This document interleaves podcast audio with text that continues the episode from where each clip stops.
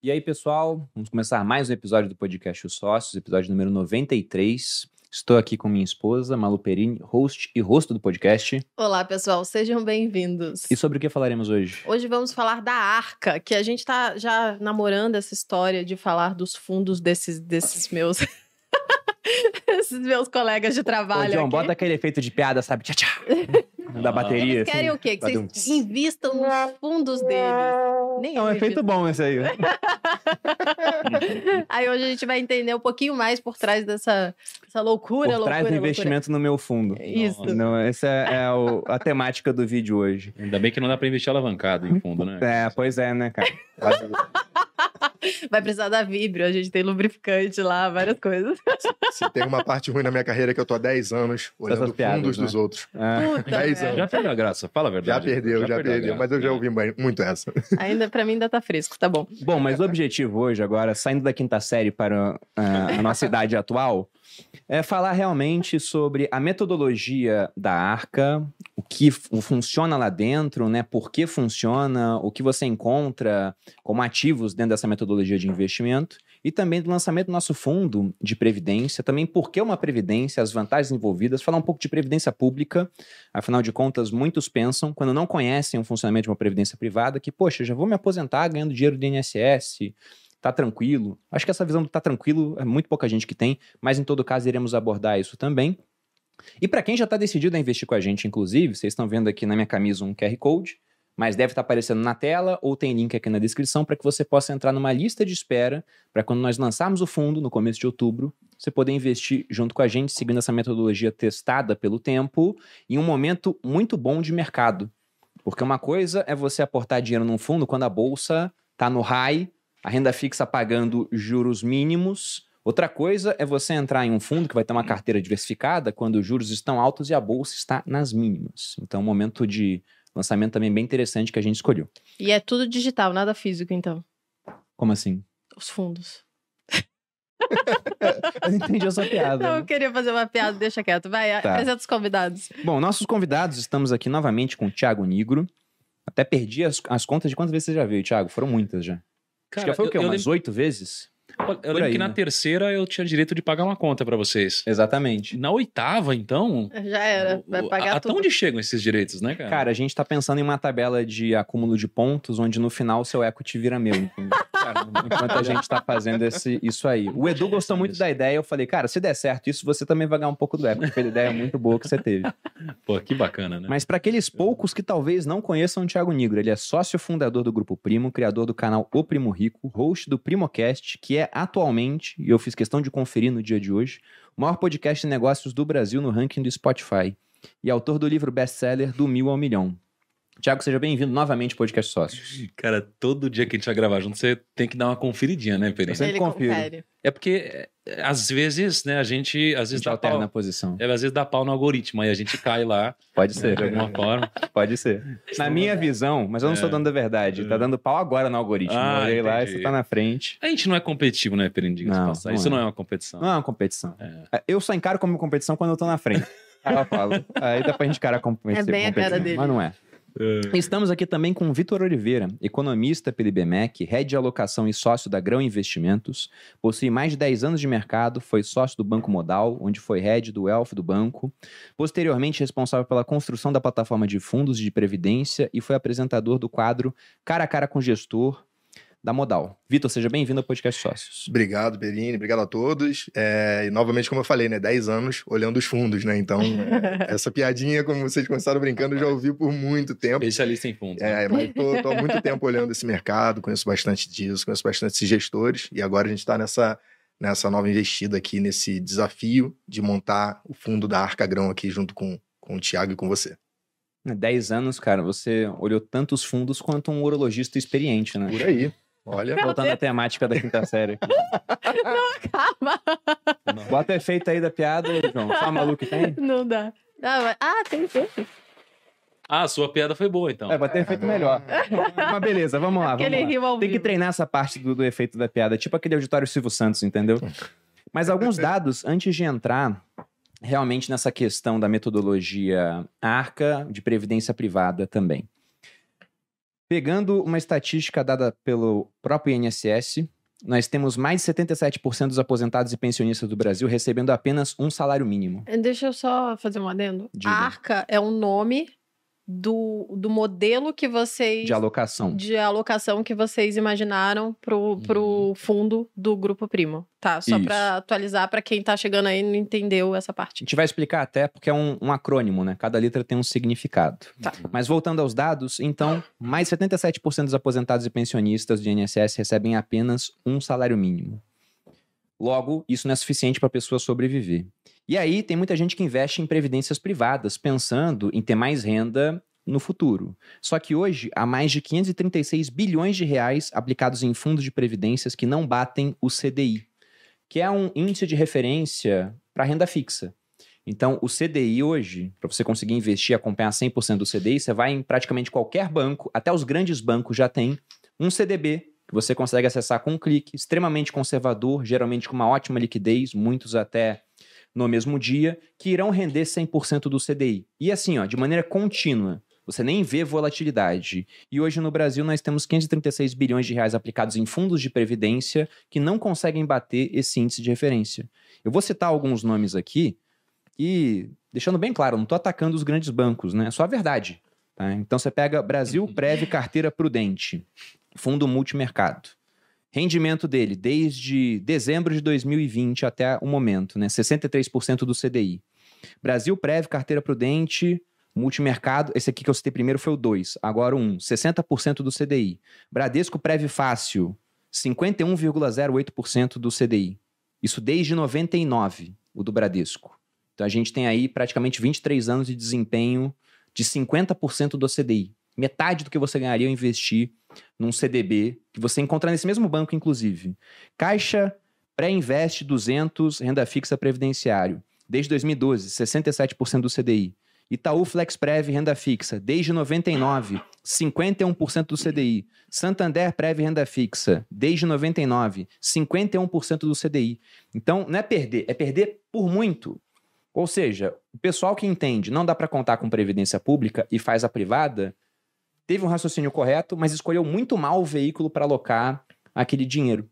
E por que, que escolheu mal? Geralmente porque está atrelado só à renda fixa, e a renda fixa ela vai ter períodos no Brasil que vai ficar mais baixa, como a gente teve, por exemplo, no ano de 2020. E o outro ponto é que tem tanta taxa nesses fundos, ou eles estão alocando tão mal o dinheiro que a rentabilidade fica pífia no final das contas. E aí eu gostaria de entrar primeiro para falar sobre metodologia ARCA. O que, que a gente vai fazer de diferente para que a pessoa não tenha essa rentabilidade pífia que a gente viu nos outros fundos? Como é que a gente vai dar uma rentabilidade boa para o cotista? É, eu acho que é delicado sempre falar de, de, de rentabilidade que a gente vai entregar, assim, né? Porque a gente começa a entrar no âmbito de promessas, né? Então, eu acho que é, o futuro, ele é incerto, mas se eu pudesse ter um cheirinho do que pode acontecer olhando para o passado, né? É, eu, eu queria só relembrar um pouquinho de, da onde veio a ideia, né? De, de alguma forma, a gente simplificar né, a criação de uma carteira de investimentos. Porque eu, de fato, acredito e percebi ao longo da minha jornada que, diferente do que eu acreditava quando eu comecei, e o que eu acreditava quando eu comecei é que eu ia ficar rico através dos meus investimentos, né? Eu descobri que o que ia me enriquecer era o trabalho, não é?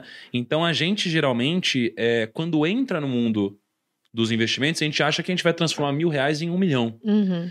E por mais que seja possível, é extremamente improvável, não é? Tanto é que eu acreditando, com muita sede ao pote, investi um dinheiro que eu tinha na época e eu perdi tudo, porque eu acabei me expondo a muito risco, a um excesso de ganância. E aí eu acabei quebrando a cara de fato, né, por desconhecer o funcionamento do mercado. Com o passar do tempo, eu comecei a perceber que o que eu precisava era de uma filosofia de investimentos que fosse simples, que fosse consistente e que ao longo dos anos, décadas e talvez até séculos tivesse vencido o mercado, né? Porque uma coisa que as pessoas desconsideram, Perini, é qual que é o seu custo para atingir uma rentabilidade superior. E muitas vezes o seu custo para atingir uma rentabilidade superior é você abrir mão de boa parte do seu tempo, boa parte do seu lazer, boa parte da sua vida, e que muitas vezes você poderia inclusive usar para você trabalhar e ganhar mais dinheiro. Então é melhor eu ter um rendimento maior, mas abrir mão de horas que eu poderia estar trabalhando entrando um dinheiro líquido na minha conta, ou eu aceitar, né, de fato, uma rentabilidade ligeiramente menor para poder gerar mais dinheiro e poder multiplicar meu capital ao longo do tempo. Então, né, a gente acabou, uh, depois de um bilhão de livros, um bilhão de conversas, pô, a gente aqui no grupo não conversa com um monte de gente, né? Uh, nessa mesa já sentou, cara, um monte de bilionário, um monte de investidor, a gente já conversou com um monte de gestor também, um monte de analista, um monte de gente bem-sucedida, e a gente descobriu o seguinte, cara, é, cada um pensa de um jeito. Cada um pensa de um jeito, cada um tem um tipo de vantagem na vida, cada um tem né, algum edge que a gente chama no mercado financeiro. Eu pensei, como que a gente poderia, de alguma forma, criar algo que fosse acessível, democrático para todo mundo e a gente pudesse ter ganhos consistentes? E aí, Perini, a gente fica sempre querendo inventar moda e, na verdade, muitas vezes o que traz resultado, cara, é voltar à raiz, é ir pro básico, é pro simples, né? Então, eu descobri que o que dá dinheiro de forma consistente é você diversificar seu capital, você rebalancear seu patrimônio você investir consistentemente e você escolher bons investimentos. Não necessariamente os melhores, mas bons. Sempre estar entre os, os melhores, né? Os, o, o, alguns dos, dos melhores, né? Não necessariamente o melhor. E aí, cara, eu descobri que se a gente tivesse um pouquinho em ações, a gente poderia multiplicar muito nosso capital ao longo do tempo. Porque se você olhar para a lista das pessoas mais ricas do mundo, todas elas ficaram ricas através de negócios ou através de investimento em negócios. Então a gente precisa ter um pouquinho em ações. Só que eu também descobri que somos seres humanos. Né? E como somos seres humanos, a gente vai ter momento que a gente vai ser demitido, vai ter momento que o nosso negócio não vai bem, vai ter momento que, é, de alguma forma, a gente vai. e aí? E aí, turma? Ah, Vem dar oi pra nós aí. E aí? ao vivo. Aí sim, hein? Fala que Ó, tá entrando. Tá ao vivo. Tá ao Ah, vivo. Chega aí, ao vivo. Cacá, dá um oi aqui também. E aí? Tudo bem? E aí, amigo? Qual é o assunto aí pra ver se eu entendo? Previdência. Inclusive, o Kaká que tá aqui, ele chegou pra aplicar 10 milhões da Ô, Previdência. Cacá. Ó, Ao- Olha. Ao vivo. A Muito verdade. bom, hein? Caraca. Cacá? Tudo bom? Olha quem chegou aí. Não. A gente vai fazer uma pergunta. Bom, vocês são os hosts, né? Hoje, Aproveitem, hoje né? a gente tá Esse nos sócios, né? Não no PrimoCast. Você já participou do PrimoCast, mas nunca veio, deu a honra da sua presença pra gente. Não participei, tô me lembrando. Acabou de, acabou de fazer. Agora tá chegando. Falta um pouquinho, eu fui convidado. Não foi convidado, tá de sacanagem. Eu mandei um monte de Não. convite. É porque não bateu a agenda. A gente queria, inclusive, trazer vocês dois, porque a gente tem um quadro aqui nos sócios Pronto, que é de casais. Ah, que legal. E aí a gente queria conversar com vocês sobre isso, mas hoje a gente tá Quero- aqui falando de negócio. Quero ver negar ao vivo esse convite agora, hein? Aí. Sacanagem. Na verdade, ele já tinha aceitado. É sacanagem isso, né, Cacá? É, Não. Eu tô olhando aqui a última mensagem, mandei pro Kaká, né? Falei, Kaká, Nossa. queria trazer você Pronto. e a Simone aqui no podcast, no quadro de casal. Eu mandei. Eu. É. Eu mandei essa mensagem a última vez há uma semana, não teve resposta. Mês também não teve resposta. Tô brincando. Kaká Mentira. respondeu é questão de agenda. Que tá? enrascada que vocês Foi, se foi. meteram, hein? Sacanagem. É. O, o Primo Cast tá, tá, tá apresentando a também. É, Olha né? aí. Tadinha. Ah, coitada. Ela Coitada. Eu toda vou- feliz, já tá que, que eu assim. tentei aqui? A hora que quiserem marcar, eu tô dentro. Tô enfiado até o sapato. Ela já tá, inclusive, sentada no sofá. Muito Isso aí. bom. Massa. Cara. E aí, aproveita aí, manda uma pergunta cabeluda aí, porque tá Vocês ao têm previdência privada? Não Simone, você tem? Deve ter, não sei onde é que tá meu dinheiro. Kaká, não você entendo tem nada. previdência privada? Vocês têm? Você entendeu por que, que a gente. Por que, que a previdência da arca é tão importante, cara? Por- olha Você isso. sabe a performance da previdência de vocês A hoje? cara da Simone. Tá vendo, Cacá? Senta aqui que eu não entendo nada disso. Eu sei cantar. Bora, bora. Vamos cantar uma Não, música canta então. aí, então, alguma coisa. Vamos.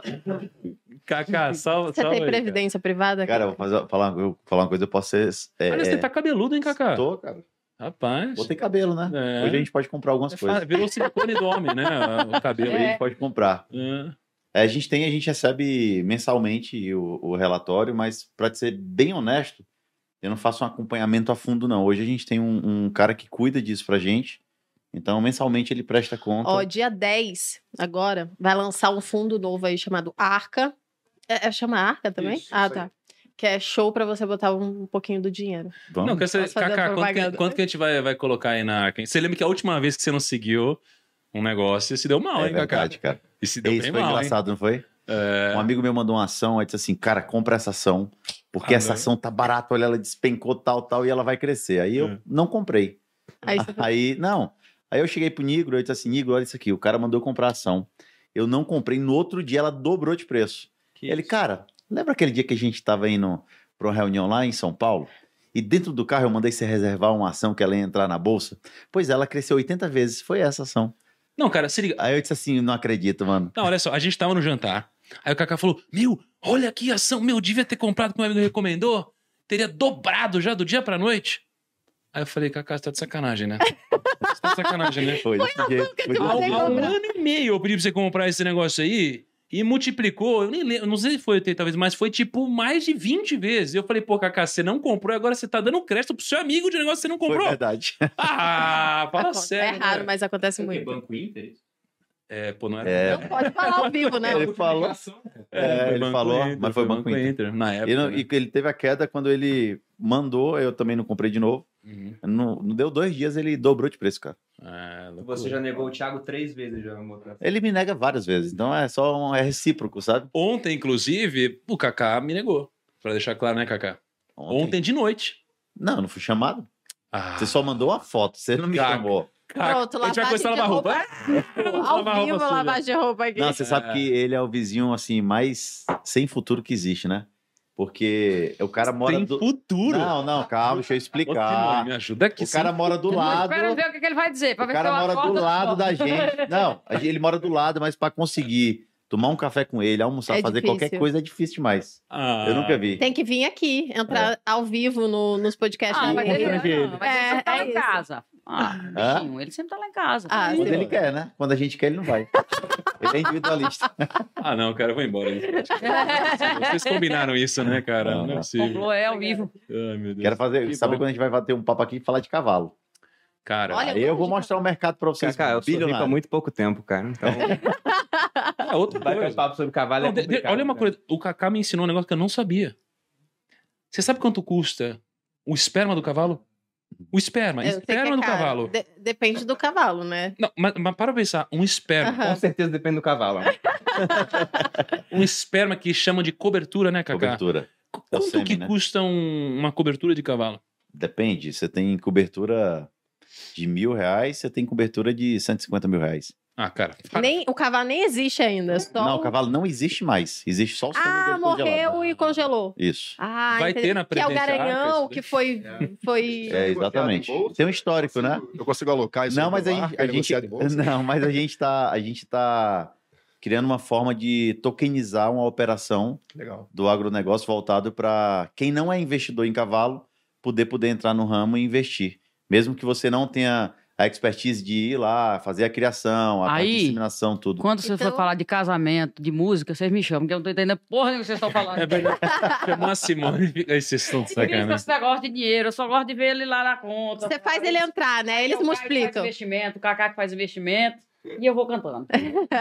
Mas a Simone e Kaká estão convidados para o podcast só. A gente tem um quadro aqui Vamos, onde os casais contam a história de como eles conseguiram enriquecer juntos. pô. Então, estão Mas convidados com só essa questão de a gente ver a agenda. Do, do, do esperma, a gente E fica bem claro. fundos para o esperma. Hoje a gente Pois é, o pessoal pode estar realmente- reclamando, ah, mudou a pauta. Na verdade, esperma, fundos, tem é tudo a ver. Tudo a ver. Tem tudo a ver. Cavalos e fundos, né? Exatamente. Cavalos e fundos. Eu ia falar Gente, obrigado pela presença pra aqui. É, eu, eu também pensei nessa piada, mas eu guardei. Se quiser usar a sala lá, fica à vontade. Meu, hoje tá chegando Valeu, duas gente. coisas em casa. Meu Deus, que negócio difícil, meu senhor. meu Deus. Eu tenho que passar a vida inteira morando com o Thiago lá pra pra casa dele, de vizinho, pra me aprender. Mas é, Ah, é Não, difícil mesmo. É Mas difícil. veja, é por isso que eles estão criando o Criando fundo, fundo porque aí justamente vocês por isso, não, pra não precisam simplificar. saber esses detalhes. A gente vocês só sabe a, já que uma É só confiar e investir na, fundo. a gente podia pegar uma grana, Hum, botar na mão deles e ver o negócio multiplicar, né? Ah, legal. já, aí- já tá lá, o fundo Arca Grão. Vamos ver se o povo vai Vamos separar aqui. um pouquinho só, uns 10 milhões aí, Cacá? Um pouquinho só, uns 10 milhões? Pode ser. Pode mais. ser? Aí, ó. Kaká, O desafio, eu acho Simone, que Simone falou, pode ser, Cacá falou até mais. vai, vai dar um corte bom isso aqui. Pega o sêmen do cavalo, bota no fundo do Thiago, cara. Vai render o dinheiro. Tô falando pra você. Vai render. Cacá, ó, vai chegar duas coisas hoje em casa. Me chama. Duas coisas. Você sabe o que são? Isso aí. Tá bom. Love you. Tchau, gente. Valeu, gente. Obrigada. Nem sei onde eu tava mais, cara. Obrigado.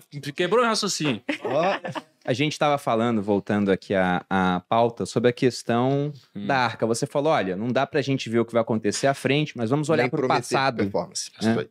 para ver o, o que funcionou lá atrás. Uhum. Cara, aí o que, que funcionou lá atrás? As pessoas mais ricas do mundo ficaram ricas investindo em negócios ou empreendendo, certo? Beleza. Ah, só que essas pessoas, elas eh, têm altos e baixos, né? Tudo é cíclico. A gente tem a noite e o dia, a gente tem um momento onde as empresas estão crescendo, um momento onde estamos passando por crises, a gente tem um momento onde tá todo mundo feliz, depois tá todo mundo triste. Então a gente tem altos e baixos, né?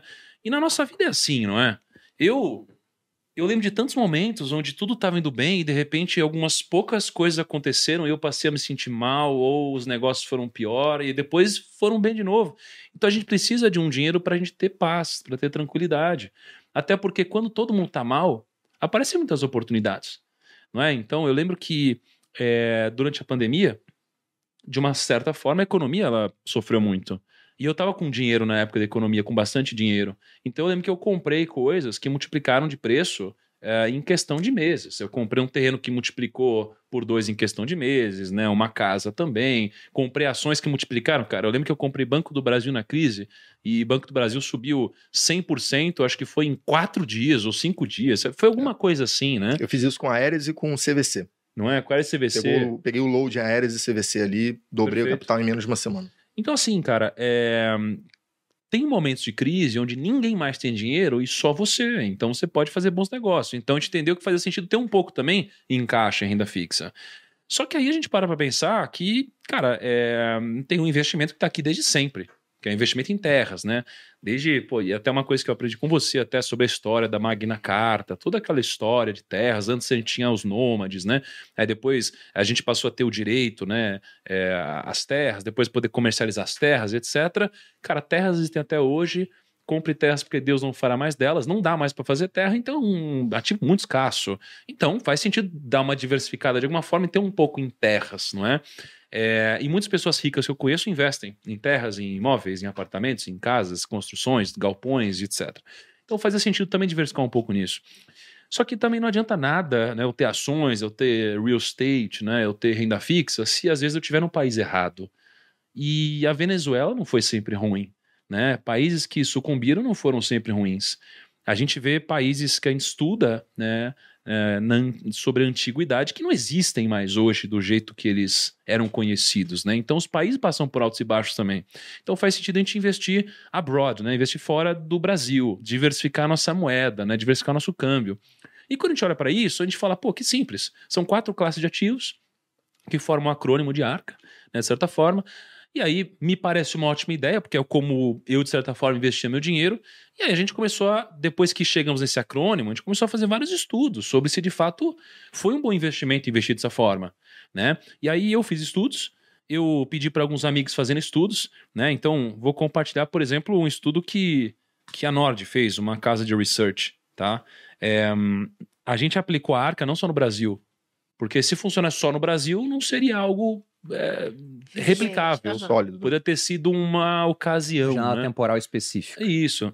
Então, enfim, no Brasil funcionou é, lindamente. Né? Assim, se eu pegar dos últimos 10 anos, né, estudo aqui da, da Nord, ó, se eu pegar aqui no Brasil, Nord é uma casa de análise, né? Uhum. Se eu pegar aqui no Brasil, ó, nos últimos 10 anos, de 2011 até hoje, né, usando uma base 100, ou seja, se você tivesse 100 mil reais, você teria hoje 380 mil reais. Tá? A inflação, 100 mil reais teriam virado 193 mil reais. Então você ganhou da inflação. Você também ganhou da renda fixa no Brasil. Tá?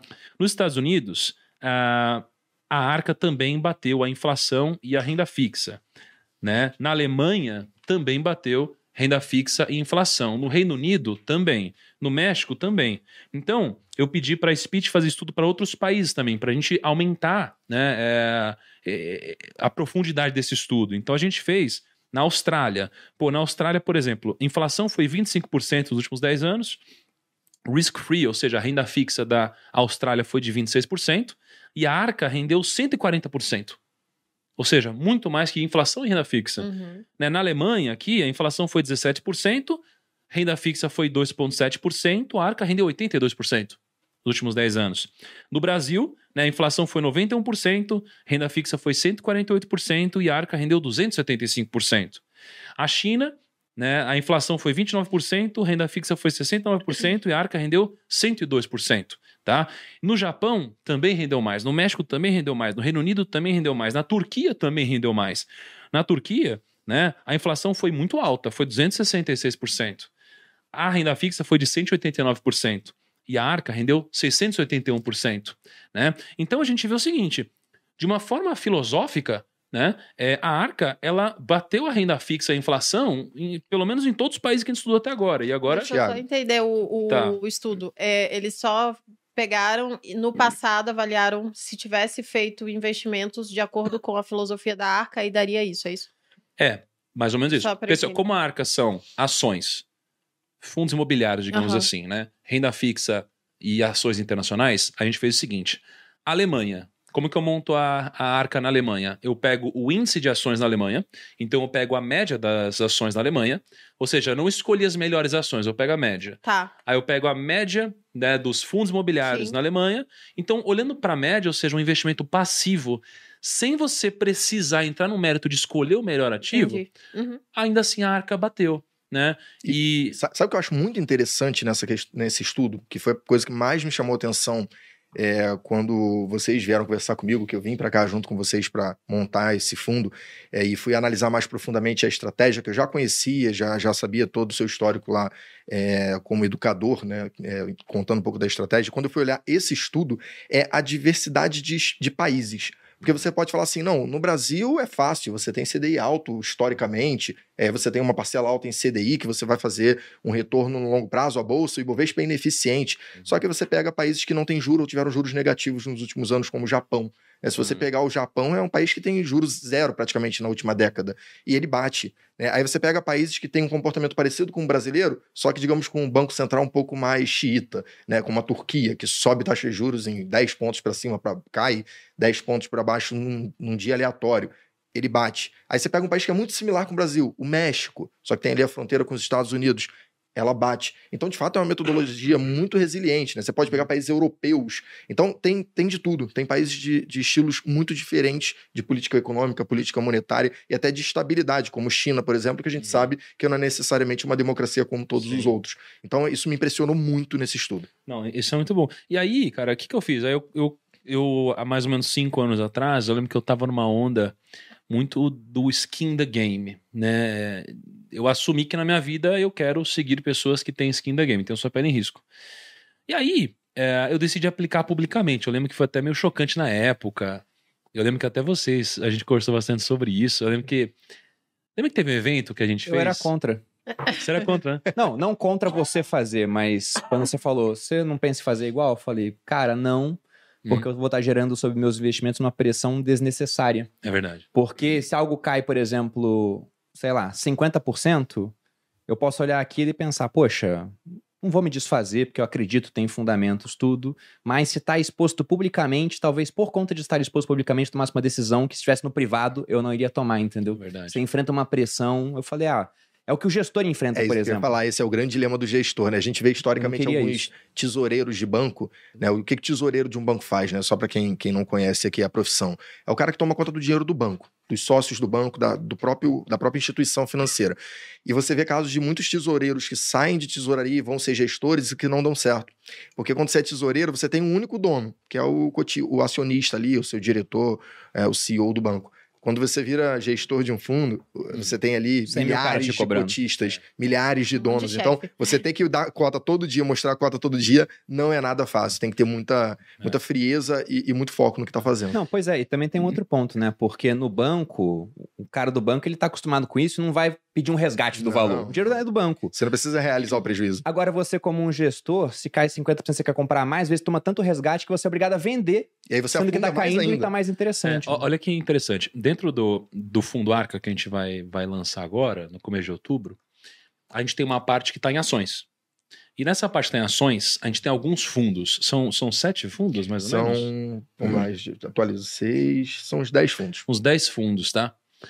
O segundo fundo que a gente tem mais posição é o Guepardo, Isso aí. não é? O Guepardo, cara, eles vieram, a gente gravou um podcast, cara, o Otávio lá, assim, os caras são incríveis, incríveis, tá?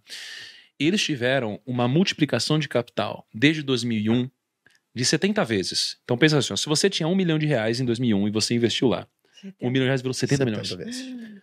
Ou seja, os caras tiveram um retorno, eu não lembro agora, mas acho que de uns 23% Isso. por ano. Uhum. Então, olha isso: 23% por ano. Só que imagina um fundo incrível desse, que teve 23% ao ano de rentabilidade, Isso desde. 2001. 2001. Olha, tá bem. Não, animal. invejado 20 esse anos, histórico. 21, né? Mas sabe o que é mais bizarro? Quanto você acha que os cotistas ganharam?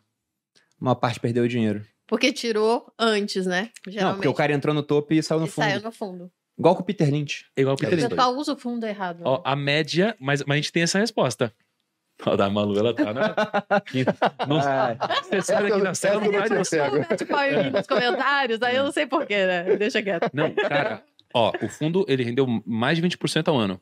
Consistente, desde 2001. Os cotistas perderam na média 2% por ano. Você entendeu? Por isso que é o que você falou, assim, é, o- é, precisava, assim, pegar o investidor pessoa física e botar ele numa cadeira e falar assim, cara, não se mexe. Porque muitas vezes, é claro que existe exceção, mas de uma forma geral, não se mexe, cara. Você se mexer vai fazer cagada, vai fazer burrada Uhum. né? Então, pra mim, é assim, é, não gastar, né, é, errado o seu dinheiro vai garantir que você não vai empobrecer, né? É, o que vai te enriquecer é o trabalho e o fruto do seu trabalho, e o que vai acelerar esse processo é o investimento. Uhum. Agora, não dá pra você é, inverter essa ordem. Entendeu? E- E, e as pessoas, elas muitas vezes querem ficar acertando o time do negócio sem ser um profissional, sem ter tempo de fato Sim. né? Porque não é que não dá pra uma pessoa acertar, dá muito pra isso acontecer. Mas a gente quer fazer isso com pouca experiência ou pouco estudo. Aí realmente é difícil. Sim. Só que aí, Perini, aí veio a, a- a próxima lógica, né? Comecei a investir publicamente, tive um resultado bom, e durante cinco anos, né? E você sabe disso, né? As pessoas me pediam todo vídeo assim, pô, vamos investir junto, abre um fundo, faz alguma coisa e tudo mais. Tava especulando, a gente abriu um IPO até, né? E, e no final dos contos, eu falei, então vamos abrir um fundo. E aí a gente começou na lógica de, tá, mas que fundo? Que... Para, Malu. A Malu tá segurando aqui. A Malu tá segurando aqui. Aí a gente falou, cara, mas que tipo de fundo que a gente vai abrir? Né? E a gente pensou em montar um fundo normal, inicialmente, né? É o que a gente chama de 555. Isso. Só que aí a gente tem um problema em montar um fundo. Porque se a gente montasse um fundo com a estratégia da Arca, é, o fundo, ele, ele seria um fundo multimercado. E existe muito fundo multimercado bom, mas existe muito, muito fundo multimercado péssimo. Porque muitas vezes você vai ver que tem muito fundo, talvez o maior número de fundos da indústria seja o de multimercado, porque, é, veja só, você tem fundo multimercado que tem ações e você tem como benchmark o CDI. Então você tem um fundo que compra ações e o objetivo do fundo é bater a renda fixa. Então, se o gestor fechar o olho, um ano sim, um ano não, ele vai bater a renda fixa. E ele tem taxa de performance, então, eventualmente, você vai ganhar muito dinheiro um ano, outro ano você não ganha com pouco trabalho. É claro que existem os fundos excelentes no multimercado, tem vários gestores incríveis. Só que é por isso que começaram a montar vários multimercado. E o problema do multimercado é que a gente teria come cotas. É um grave problema na minha visão. Essa É. parte tributária é horrível. É uma ineficiência gigantesca, né? É, o, o que, que é isso? né? Na verdade, tem vários pontos que a gente pode explorar Explica aqui. primeiro o que seria um fundo multimercado. Então, um fundo multimercado é o que eu acredito que boa parte de vocês aí em casa Fazem. faz com o seu dinheiro como um investidor pessoa física. Você aloca um monte de coisas diferentes.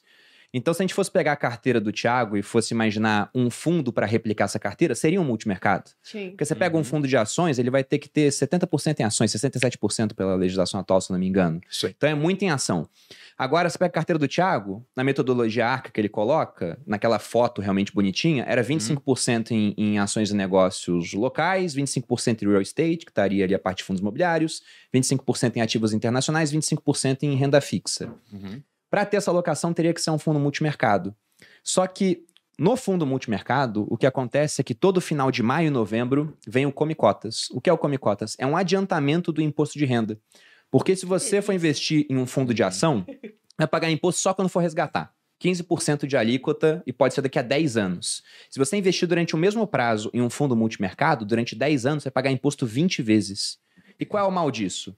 É 15% de imposto que sai agora e é um dinheiro que para de trabalhar para você e vai parar na mão do governo. Isso vai acontecer 20 vezes. Ah, Até quando a gente estava discutindo sobre o fundo, eu lembro que eu falei, então vamos fazer uma previdência, pô. Por que a previdência? Aí vem o primeiro ponto de vários que são interessantes. E vai ser impossível esgotar o assunto aqui, tá, gente? Até convido vocês para assistir uma série de vídeos que vai sair no meu canal a partir de segunda, falando sobre previdência. Mas o ponto é que não tem o Come Cotas, E a alíquota consegue ser mais baixa do que a alíquota de um fundo tradicional. De um de ações, por exemplo, que é 15%, a previdência na tabela regressiva, depois de 10 anos, chega a 10%. Hum. Na progressiva, dependendo do que você faça, pode ficar em zero. Mas isso é para casos raros, porque a da progressiva soma com a sua renda, então geralmente fica mais alto. Mas na regressiva, fica em 10. Então a previdência, uma das primeiras vantagens é essa questão de um imposto mais baixo no final das contas, de uma eficiência tributária. E, e essa questão do Come Cotas ainda tem uma pegadinha que muitas vezes o investidor não percebe, né? O fundo multimercado, é, e aí sem crítica nenhuma classe, eu inclusive sou um grande fã de fundos multimercados, como o Thiago falou, existem gestores aqui de renome que fazem esse trabalho muito bem feito no Brasil. Mas a, a classe de multimercado, ela possui muita volatilidade. Ela- se você pegar ali os fundos multimercados que geram, de fato, retorno para o investidor no longo prazo, eles rodam com vol- volatilidade de 8, 10, 11. Então, você sacar o imposto via come cotas de maneira antecipada não é uma garantia de que você está tendo aquele ganho. Então você pode eventualmente ter o come cotas, vem uma crise como o do Covid, um grande drawdown, o investidor por algum motivo, seja ele por uma questão pessoal ou por medo do mercado, saca com prejuízo e ele pagou imposto em cima de algo que ele teve prejuízo. É. Vira um crédito tributário para ele em algum momento, para quando ele tiver um, um ganho na mesma classe, dentro do mesmo ano fiscal, ser compensado, mas aí já entra num, num movimento que não é muito comum. Então, é, realmente é muito ineficiente come cotas para investidores em geral. O governo Mas- não é bobo, né, meu? Não, nem um pouco. Ele fala assim: ah, você vai investir pro futuro. Você vai ficar 50 anos lá. E fala, ah, precisa dar um jeito de pegar essa grana imposto. Sabe quem criou isso aí? O governo? Ah. Foi a época do Lula que criou come cotas. Que delícia. Sério, cara? Pois é. E é um negócio que é, é muito ruim, Que porque curioso. pensa, a gente já é naturalmente propenso a ser curto prazista. Uhum. E aí, para você alongar o prazo, tem que ser uma pessoa mais madura. Tanto que crianças são extremamente imediatistas. Tá com fome, chora pra ganhar comida. Tá com sono, chora pra botar pra dormir. Tá cagado, chora pra alguém trocar. Você vai crescendo, vai ficando com foco cada vez mais no longo prazo. Só que para você ter foco no longo prazo, é interessante você ter um prêmio maior no longo prazo. É o que o empreendedor faz. O cara deixa de ganhar dinheiro agora para abrir uma fábrica, uma indústria, uma empresa, para daqui a três anos começar a ganhar dinheiro. Só que vamos lembrar que a gente é naturalmente imediatista. Então, como é que você pode ajudar esse cara? Poxa, o governo poderia ajudar esse cara falando o seguinte: olha, aqui tem segurança jurídica, aqui tem moeda forte, você não vai sofrer com inflação no longo prazo. Aqui tem certeza da propriedade privada, eu não vou aumentar o imposto para pegar quase tudo que você vai gerar de resultado.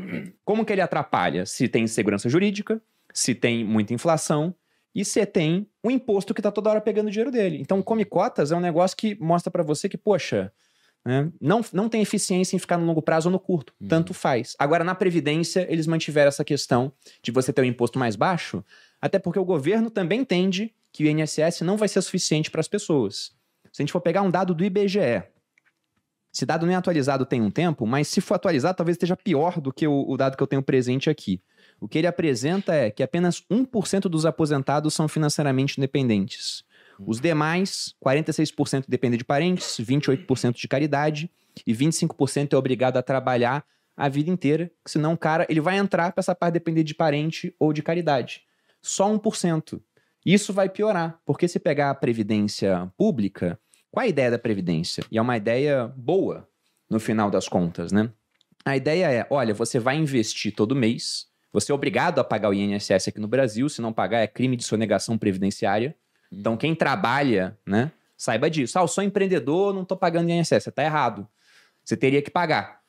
E o ponto é, você paga, esse dinheiro seria investido, essa é a ideia original das previdências, remontando ao final do século XIX, né? Você paga o dinheiro, eles investem esse dinheiro e no futuro você viveria dos rendimentos. Só que o que aconteceu é que quando a primeira previdência foi criada, foi pelo Otto von Bismarck, na Alemanha, você tinha os alemães vivendo em média 40 anos e tendo seis filhos. Uhum. E a vida, em média, era 40 anos. Qual era a idade de aposentadoria? 70. Então quase ninguém chegava Ninguém até os se 70. aposentava. Não, 40 anos é uma média puxada para baixo Sim, por mortalidade infantil. se aposentava. Exato. Pouca gente se aposentava. E quando se aposentava, geralmente não vivia muitos mais anos, né?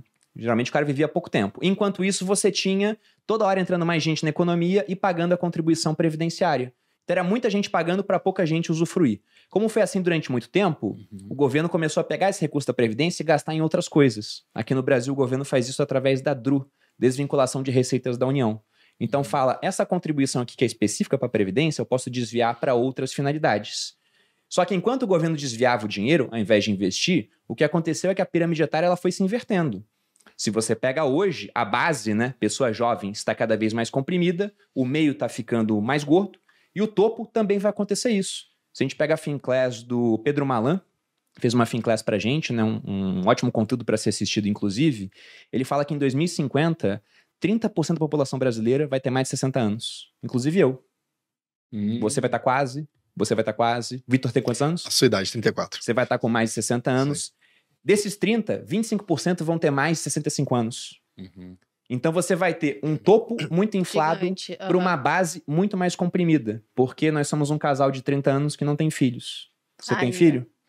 Você tem filho? Não. Pois é, meu pai na minha idade tinha dois filhos e o mínimo para você manter a população crescendo é os casais terem 2, vírgula alguma coisa filhos, para repor aquilo também de mortalidade infantil que a gente ainda tem. Mais de dois Infelizmente. filhos? Aham. Tem que ser mais de dois, porque se a gente tiver só dois. É, se a gente Hum, tiver um filho, a gente tem um filho, você e a Camila Não, tem um faz filho. sentido, faz sentido. Vai virar um casal, por exemplo, né? E que depois vai diminuindo. Então, ter dois, você mantém a população. Só que se você tem dois filhos, vai ter um filho que, infelizmente, na estatística né, da população, vai acabar falecendo antes de chegar numa Ou idade de seja, reprodução. reproduzam, né? Vamos Uhum. tratar de ter Tem filho que aí, usar a. Bíblia. Daquelas... Mas é, é difícil até você mudar essa tendência demográfica, porque demografia é um negócio que é dá um razoável nível de previsão do que vem para frente, porque até a- os imóveis, por exemplo, não estão mais prontos para receber famílias com seis filhos. Ou você encontra um imóvel lançando em São Paulo, em Moema, que fala assim: nós temos apartamentos com sete quartos. Né? Uhum. Para você e seus vários filhos. Não acontece isso. Então, hoje, ou é sem filho, ou é com um filho, dois. Se alguém tem três, já começa a chamar atenção. Se alguém tem seis, o negócio é no jornal. Ou a pessoa é conhecida por isso. Ah, fulano tem seis filhos. Vira referência, né? Fulano faz isso e tem seis filhos. É verdade. Porque é muito raro hoje em dia.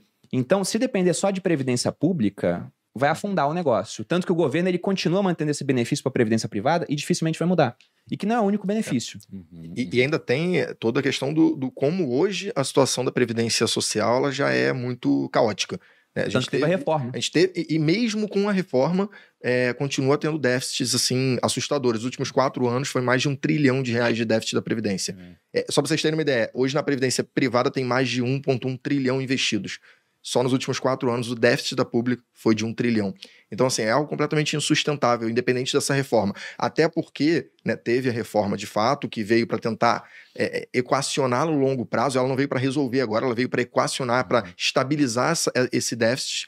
Mas o governo, por outro lado, precisou gastar o equivalente ao que ele Exatamente. economizou É. de previdência na pandemia. Então, acaba que a conta não fecha. É, é muito improvável que você possa contar com algum recurso. Vocês estão falando de um salário, eu acho que se eu me aposentar do INSS com um salário já é algo bom, porque eu não estou contando com nada dele hoje.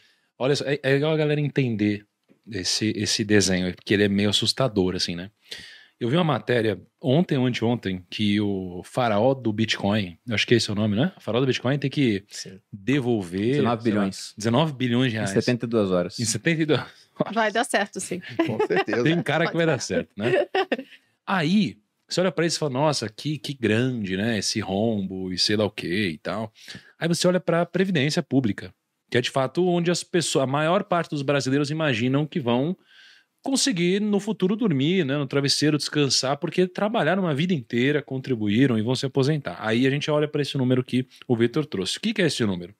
Esse número é o seguinte: a gente que está trabalhando hoje, né, a gente que é registrado, etc., a gente pega uma parte do nosso salário e a gente vai abrindo mão disso, né, para que no futuro a gente receba uma aposentadoria lá do governo. Só que, então isso daqui é chamado de contribuição. Então a gente tem uma contribuição que mensalmente vai entrando lá nos cofres.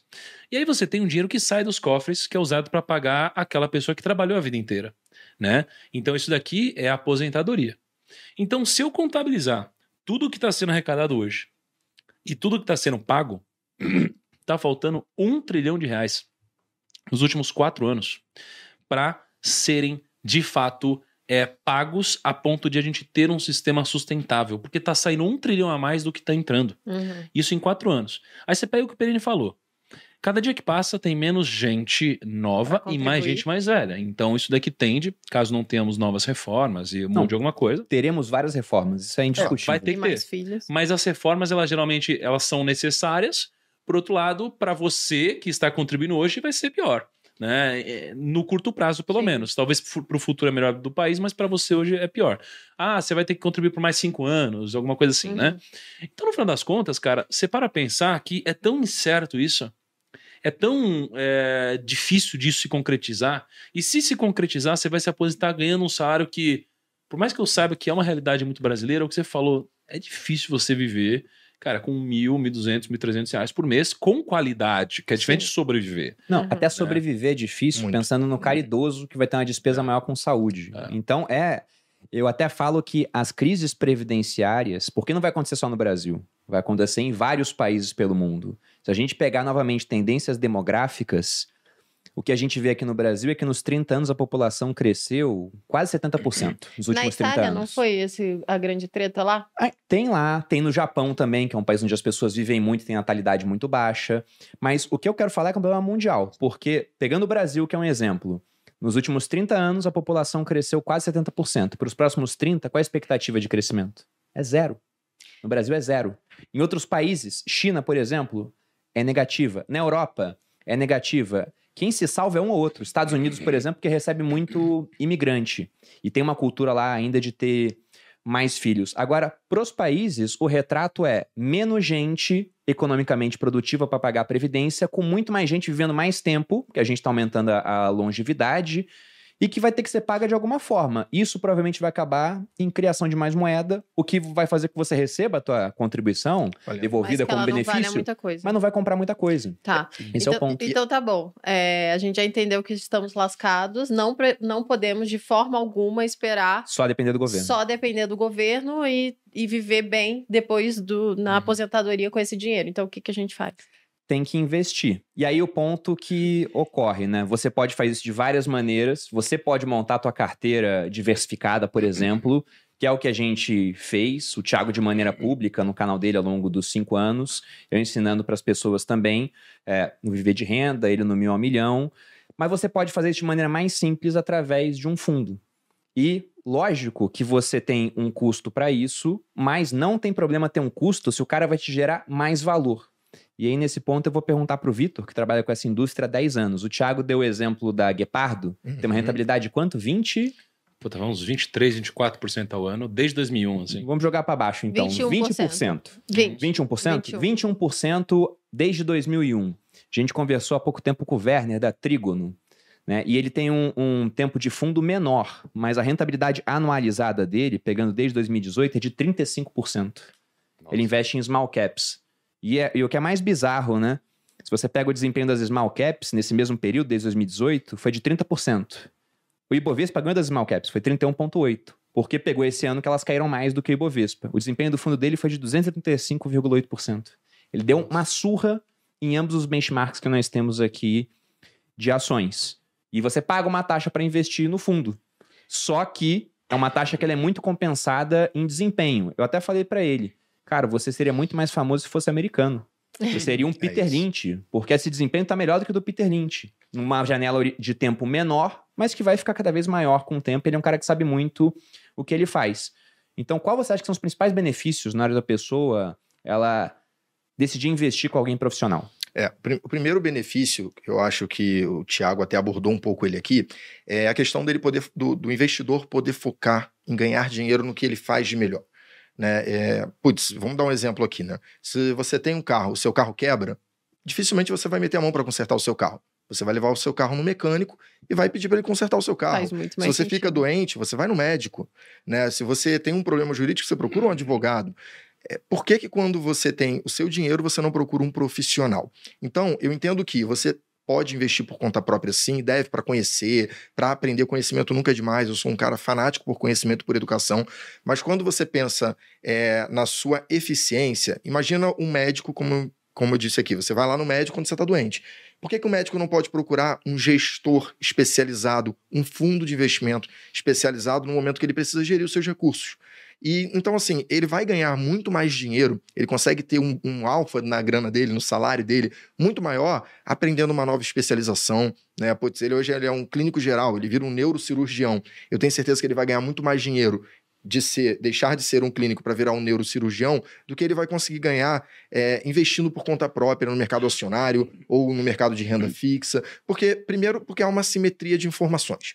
Né? Assim, o gestor de um fundo de investimento, ele está fazendo aquilo ali 24 horas por dia, sete dias por semana. Eu vivo esse mundo de fundos há 10 anos, já vi algumas crises, já vi situações como, por exemplo, o Joesley Day, né, que ficou muito conhecido no mercado. Uhum. É, eu ta- 2017, eu tava gravação do Temer com Joesley. a público. Exato. E estava na véspera, coincidentemente, da reforma da Previdência. A reforma da Previdência estava, assim, semana seguinte ela ia ser aprovada é, em primeira votação. E não foi por causa Não disso. foi por culpa de- desse dia. É, um investidor normal, naquele dia específico, o mercado caiu ali para fundos multimercado em torno de 7%. As cotas caíram em média de 7%. E você não podia fazer muita coisa. Um investidor normal, né, um médico que estivesse investindo, dificilmente ele conseguiria fazer alguma coisa. Eu estava dentro de uma gestora nesse dia. Estava saindo, indo para casa, saiu o áudio, voltamos. A equipe inteira voltou para a gestora e o pessoal começou a operar mercado exterior. A gente começou a fazer hedge lá fora. Por quê? Por mais que a economia aqui, o mercado brasileiro já estivesse fechado, a gente tem acesso à economia no mundo inteiro, a mercados no mundo inteiro e consegue fazer proteções para aquele movimento. Então, perdeu muito menos do que perderia. A pessoa física, segundo ponto, ela geralmente panica nesses movimentos. Então, o gestor, ele tem toda a frieza de olhar aquele movimento e falar: calma. Não vou me desesperar. Vamos ver o próximo dia, vamos entender melhor o que aconteceu. Então, a, a Até grande mesmo a experiência, né? Já vi isso Já acontecer, viu isso se fizer isso daqui acontecer. é melhor. Exato. Então, às vezes, até aproveita aquilo como oportunidade. Os gestores, como vocês falaram aqui, o Werner e o Otávio, né, da, da Trígono e da, da Guepardo, eles adoram esses momentos de crise. Adoram, porque para eles é comprar a mesma empresa que não mudou nada, que ele gostava muito, muito mais barato. Então, assim, qual o grande benefício de você terceirizar para um gestor? Você vai ter um cara que só faz aquilo para você, que tem uma experiência geralmente enorme quando bem escolhido naquele segmento e que consegue abrir para você tempo para pensar em outras Uhum. coisas. Qual eu, eu digo que é a grande função do investidor que decide ir para o mundo de fundos de investimento? É definir o que a gente chama de asset allocation. O que que é um asset allocation? É a arca. É quantos por cento eu quero ter em cada fator de risco. A ARCA é uma, uma, uma metodologia que tem um asset allocation pré-definido com 25% em cada um dos fatores de risco. O investidor, quando investe via fundo, ele pode muito bem pensar: eu quero ter 30% em renda variável. Escolhe os melhores gestores de fundos de ação para você e coloca lá. E acompanha, obviamente, monitora, né, vê como está indo a performance, principalmente se a equipe de gestão continua lá, porque esse é um ponto muito crítico quando um- uma equipe de gestão sai. Então, assim, por isso que eu acho que um fundo de investimento é uma solução muito boa para aquele investidor que quer focar no que ele faz de melhor. Não estou dizendo que ele não pode aprender, muito pelo contrário, ele deve. Conhecimento é muito bom, é muito importante.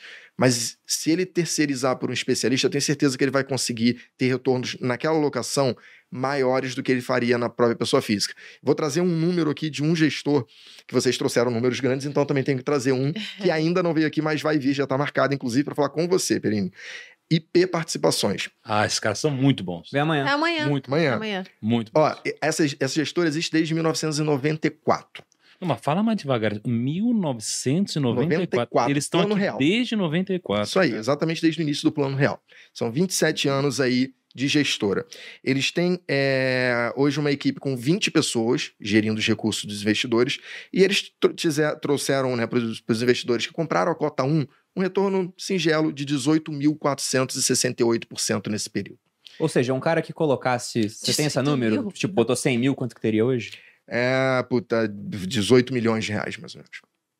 É. E contra um, um Minha Ibovespa... performance foi ligeiramente pior. Pouca coisa, pouca coisa. Ó, contra um Ibovespa de 2.747. Aí eu pergunto, tá caro pagar 2% por ano para ele fazer esse Não, resultado essa você? performance já é líquida de taxa. Vamos é deixar líquida isso de bem taxa, claro. é líquida de taxa. Os 2%, se você pegasse ali, vamos botar grosseiro aqui, né, você pagaria 54% de taxa para ele, para ele te dar 18.468% de retorno. Mas é, é porque, e isso também é, aconteceu comigo lá atrás, eu falo pra Malu que o jovem ele tem uma tendência a se achar melhor do que ele é. É até um efeito conhecido, né? Efeito Dunning-Kruger. Você começa a estudar um negócio, pensa que é muito bom enquanto não é, enquanto os caras que estudam muito mais tempo geralmente sofrem da síndrome do impostor. O cara pensa que é pior do que ele é de fato. Se inverte no final depois que você estuda mais. E no começo, a tendência de quem é mais jovem, até porque ganha menos na sua atividade profissional, é querer pegar os investimentos e fazer aquilo sozinho. O que a gente vê depois de um tempo, o cara ficando mais velho, ganhando mais e vendo que o maior retorno é sobre o trabalho, é ele querer terceirizar os investimentos para focar mais em trabalho. A gente vê isso até aqui dentro do Grupo Primo, porque a gente tem a Speech aqui. E se pega lá na base da Speech, os assinantes de uma carteira de fundos geralmente é um público mais velho, em comparação com os assinantes de um relatório para comprar e montar sua carteira de ações, que já estão querendo terceirizar uma parte, né? Que usa o trabalho de pesquisa de outras pessoas por um custo muito baixo para ter uma pré-seleção de ações que ele pode achar interessante. Então, eu lá atrás eu fazia tudo sozinho.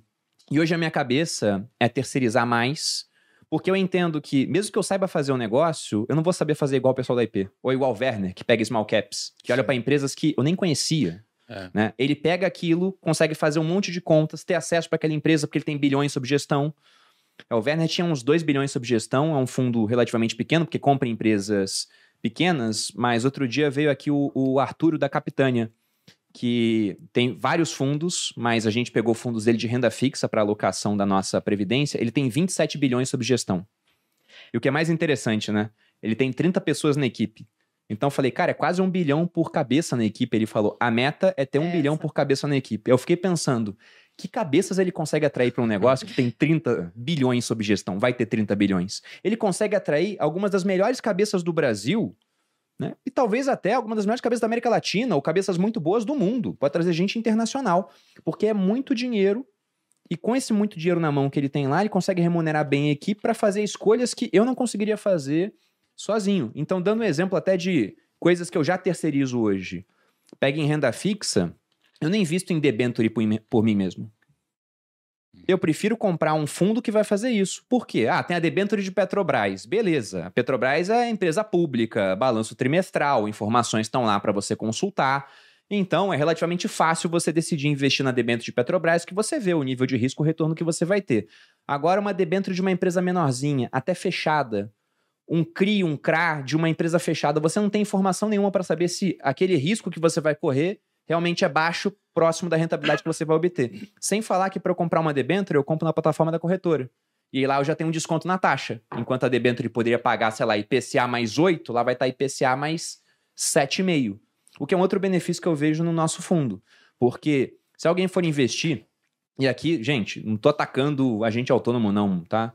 É, tem vários alunos, amigos que têm essa profissão. O Thiago era agente autônomo. Não é isso. Mas é como o camarada é remunerado. Se você vai investir em um fundo que cobra, por exemplo, 2% de taxa é, ao ano no seu investimento, parte dessa taxa vai para a pessoa que te ofereceu o fundo, para o agente. Na média aí de um. Depende de cada fundo, mas vou colocar que é 0,6. Tem fundo que dá mais, tem fundo que dá menos. Então, desses 2%, 0,6 vai para a pessoa que te indicou aquele fundo. A taxa que você vai pagar no fundo em si, para ele remunerar a equipe, seria de 1,4.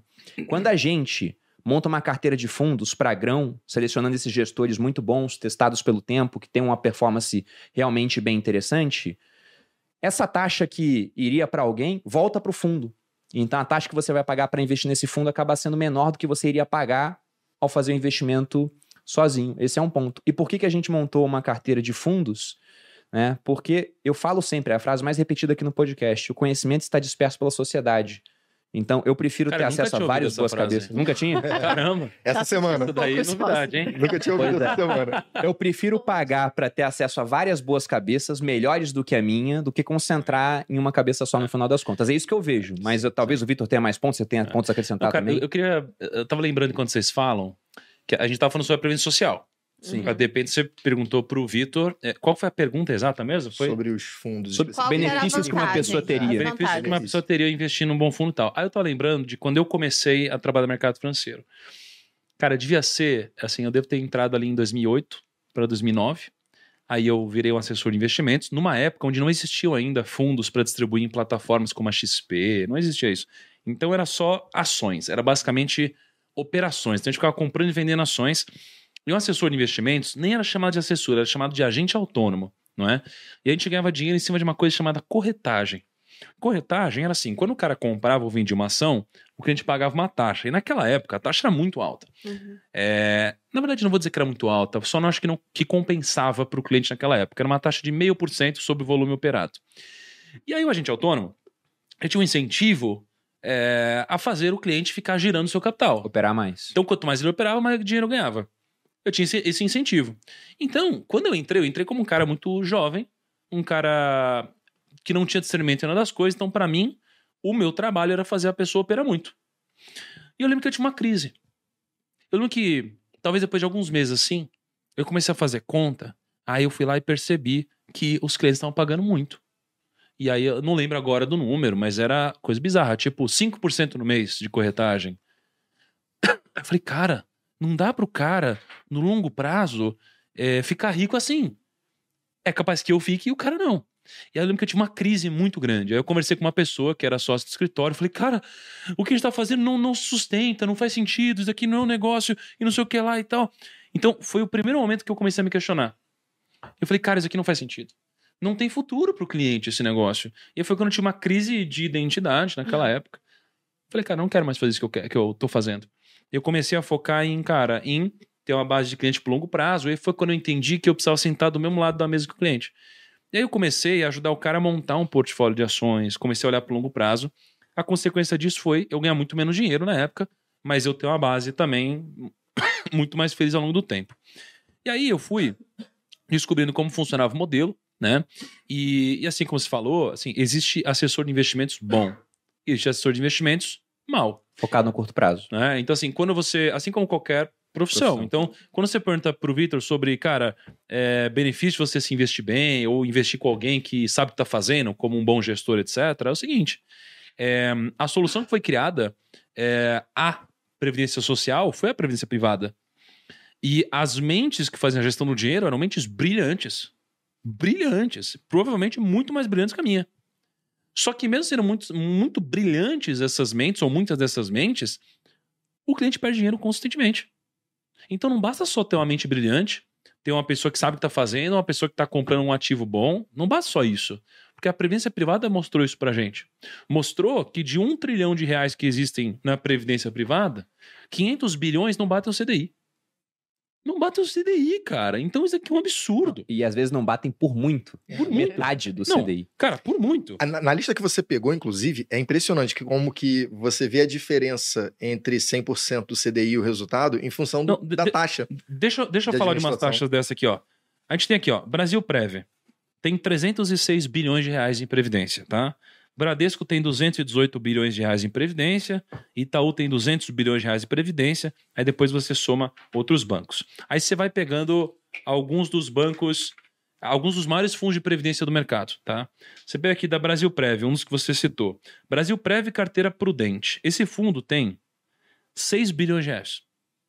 É, é tão prudente que deve botar dinheiro embaixo do colchão. pra ter o rendimento que eles tiveram, mas diga aí. Rendimento desse fundo aqui, cara, sei lá, deve dar uns 60 e poucos por cento de CDI. Só de taxa de administração são 70 milhões de reais por ano para o Banco do Brasil.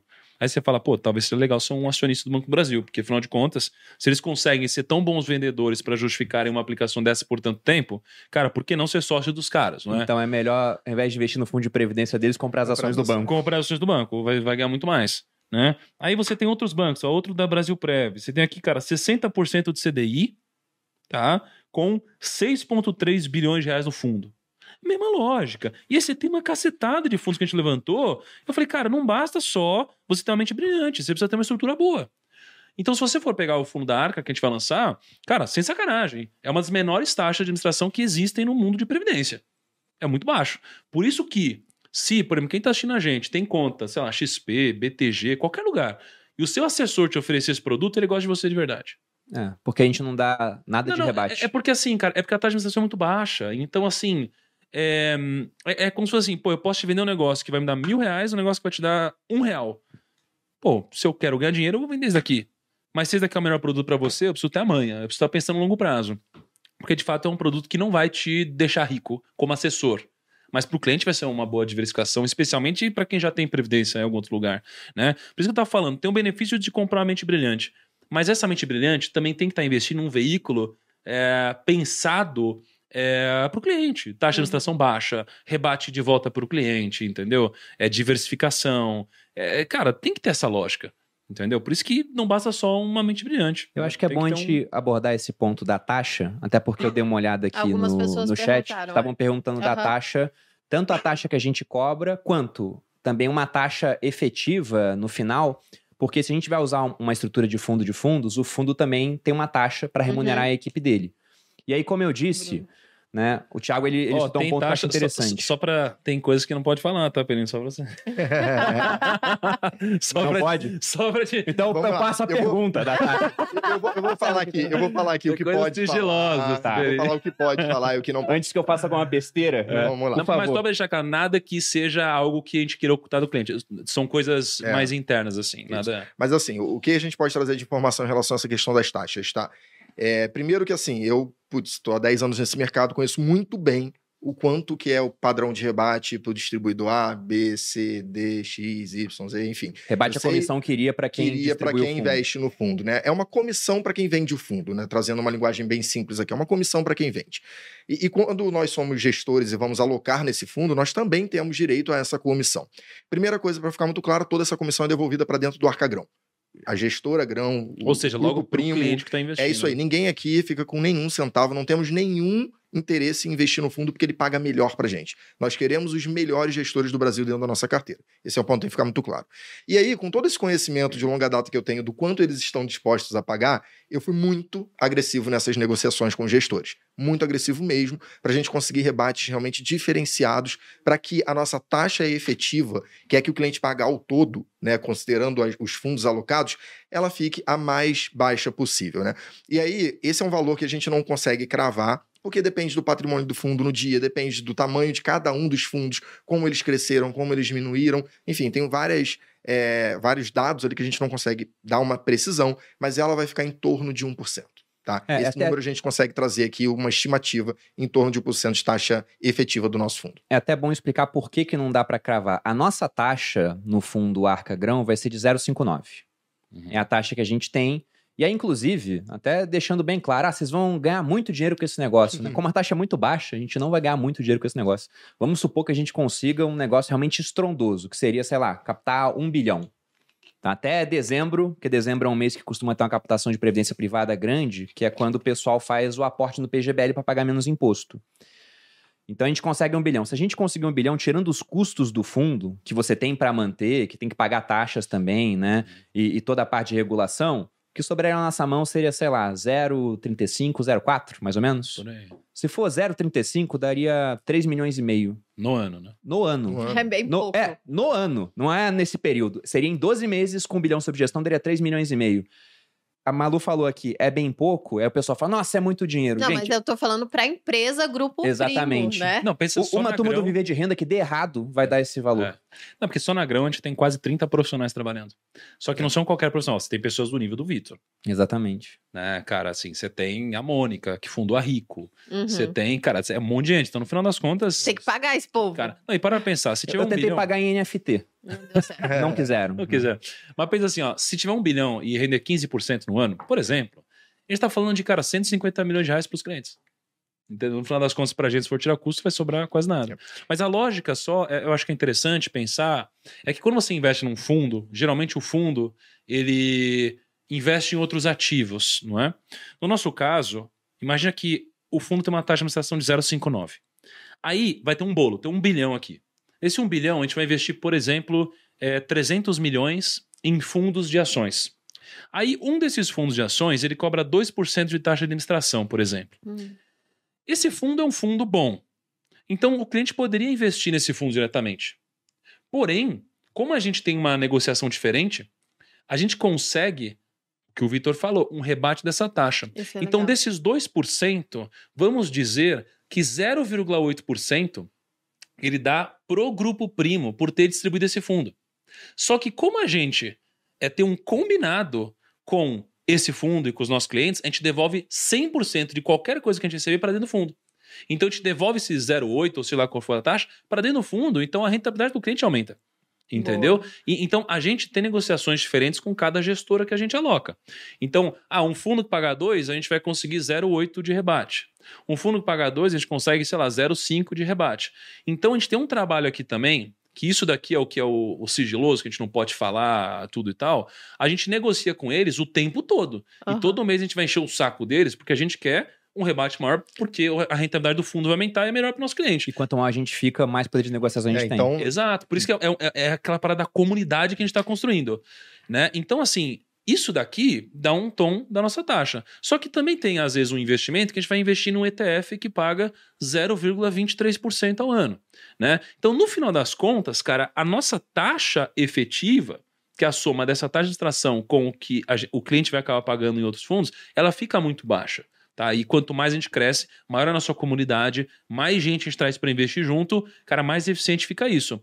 E tem só uma coisa que eu acho interessante ressaltar, Vitor, eu vou passar para você, é que tem fundo que o cliente não consegue investir, Uhum. nem se ele for Porque direto. não é aberto direto para pessoa física. Tá né? fechado. Ou não é aberto, ou o fundo ele é tão bom que, cara, tem tanta demanda que ele cresceu não, tanto. Não, não tem mais espaço para mais dinheiro. Exato. É, fala, não, não Exatamente isso. O gestor fala: Eu não quero seu Não dinheiro. quero mais dinheiro. É, na Só verdade, que a gente vai lá, a gente vai lá, a gente chora pra ele falar, pelo amor de Deus, cara, a gente precisa isso pros nossos clientes, a gente é o grupo primo, a gente não sei o que lá e tal. Fala, tá bom, então toma aqui 50 milhões pra você poder colocar dentro do fundo. Então o cliente, pelo fundo da Arca, vai conseguir acessar fundos que ele sozinho não conseguiria. Então isso aqui é também um benefício desse poder de barganha que a gente tem, né? É, e- essa questão do fundo fechar é até muito interessante para o investidor entender o porquê, né? Você fala, pô, mas por que, que fundo fecha, né?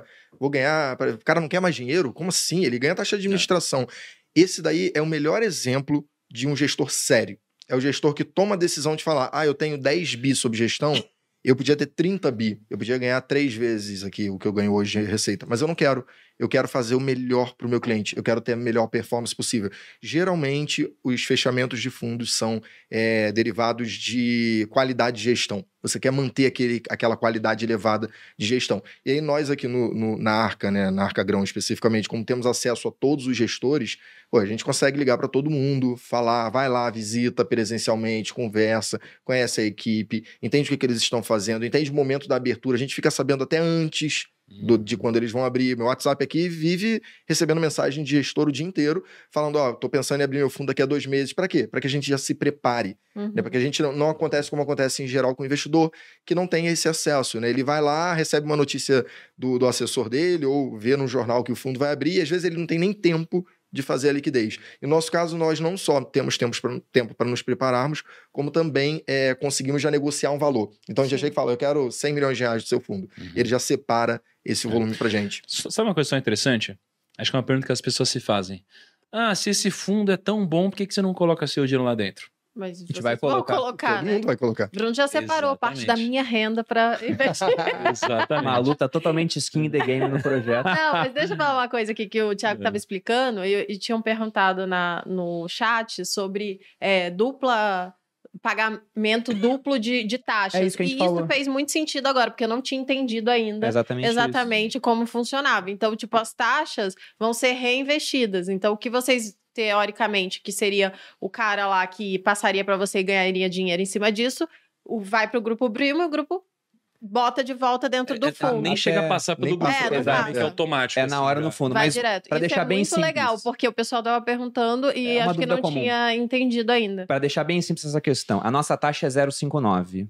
E como a gente aloca em outros fundos, eles cobram uma taxa, mas devolvem um rebate pra gente. Então a taxa que vai ser cobrada realmente no final das contas é em torno de 1% ao ano. Por que, que não dá para precisar? Porque essa taxa ela é provisionada diariamente e depende do patrimônio do fundo. Então, se tem um fundo que ele está indo muito bem, né, o patrimônio está crescendo. Aí ele tem a taxa sobre um patrimônio que está ficando cada vez maior, que é a situação ideal, tá? Você não quer que o fundo vá mal, ah, porque agora eu vou pagar menos taxa que o fundo perdeu 50%. não é isso que você quer. É. Então tem esse ponto. E a gente não- também não tem uma taxa de performance. E tem outro ponto muito interessante também, a parte da eficiência tributária que está presente na Previdência. Porque se você fosse alocar em um fundo de ações, por exemplo, você ouviu a gente falando da Guepardo, da Trígono aqui, fala, caramba, esse fundo é muito bom, então vou alocar direto lá, não vou alocar pela arca. Primeiro, a tua taxa vai ser mais alta Uhum. do que a taxa que a gente consegue. E segundo, que lá você vai pagar 15% de imposto de renda no resgate. Na Previdência você pode chegar a pagar 10% com a tabela regressiva e dependendo, se você se encaixar num PGBL, você pode ganhar dinheiro para investir no final das contas, que é o que Uhum. acontece. né? Explicando muito rapidamente isso, deixando bem claro que vai ter vídeo no canal durante esses quatro conteúdos nas próximas semanas de Previdência. E posso adicionar uma outra coisa que é para mim, para mim como como investidor olhando para minha carteira, o maior benefício disso é o seguinte: como eu invisto publicamente, eu já devo ter pago um monte de DARF. A galera já viu pagando muito DARF. Eu devo ter pago, sei lá, um milhão de reais em DARF. DARF é o que a gente geralmente emite para pagar. Documento de arrecadação imposto, de É, receitas né? o- federais. aquela tristeza quando vem, É. né? Então, pensei, teve lucro, imprime DARF e paga. Na Previdência, eu não precisaria ter feito isso. Por quê? Porque se eu quero vender uma ação para comprar outra, ou, putz, a minha parte de ação ela cresceu muito, eu quero diminuir para aumentar a renda fixa, eu vou ter que pagar imposto sempre. Na Previdência, eu posso resgatar de um fundo como esse para comprar um outro fundo de renda fixa e eu não pago imposto. Porque eu posso ir rebalanceando a minha carteira sem pagar imposto, porque as movimentações dentro do fundo, elas não pagam imposto. Entendeu? Eu só vou pagar imposto sobre o valor final, que, como o Perini disse, pode chegar em 10%. E aí eu, eu, eu separei aqui também, Perini, só pra galera ver a diferença do Come Cotas, cara, que assim, é bizarro. Ó, investimento de 100 mil, tá? Se eu investir 100 mil a 12% por ano, em 10 anos a diferença de investir com o Come Cotas ou 100 é de 45 mil reais. Nossa. Eu investi só 100 mil. A diferença daqui 10 anos é de 45, a diferença. E em 20 anos, a diferença é de 140 mil.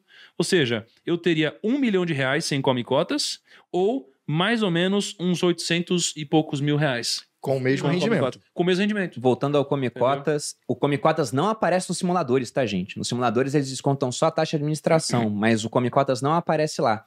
Mas o Come Cotas é aquele adiantamento do imposto que eu expliquei aqui, que incide sobre multimercado, sobre fundos de renda fixa. Mas a gente, pegando o fundo de renda fixa pela grão, não sofre cobrança do Come Cotas. Então é uma outra vantagem tributária. Mas antes até de fazer uma pergunta agora mais quanto à alocação do fundo da grão, porque a gente teve que adaptar a metodologia para a legislação. O pessoal está curioso para saber sobre isso. O PGBL, eu vou explicar na prática no vídeo do meu canal como é que é, abrindo o programa de imposto de renda, mostrando como você faz a simulação. Mas de maneira muito simples seria o seguinte: você paga 27,5% de imposto, por exemplo, ganha, sei lá, 100 mil reais ao ano. Você pode pegar 12% da renda tributável e investir em um PGBL.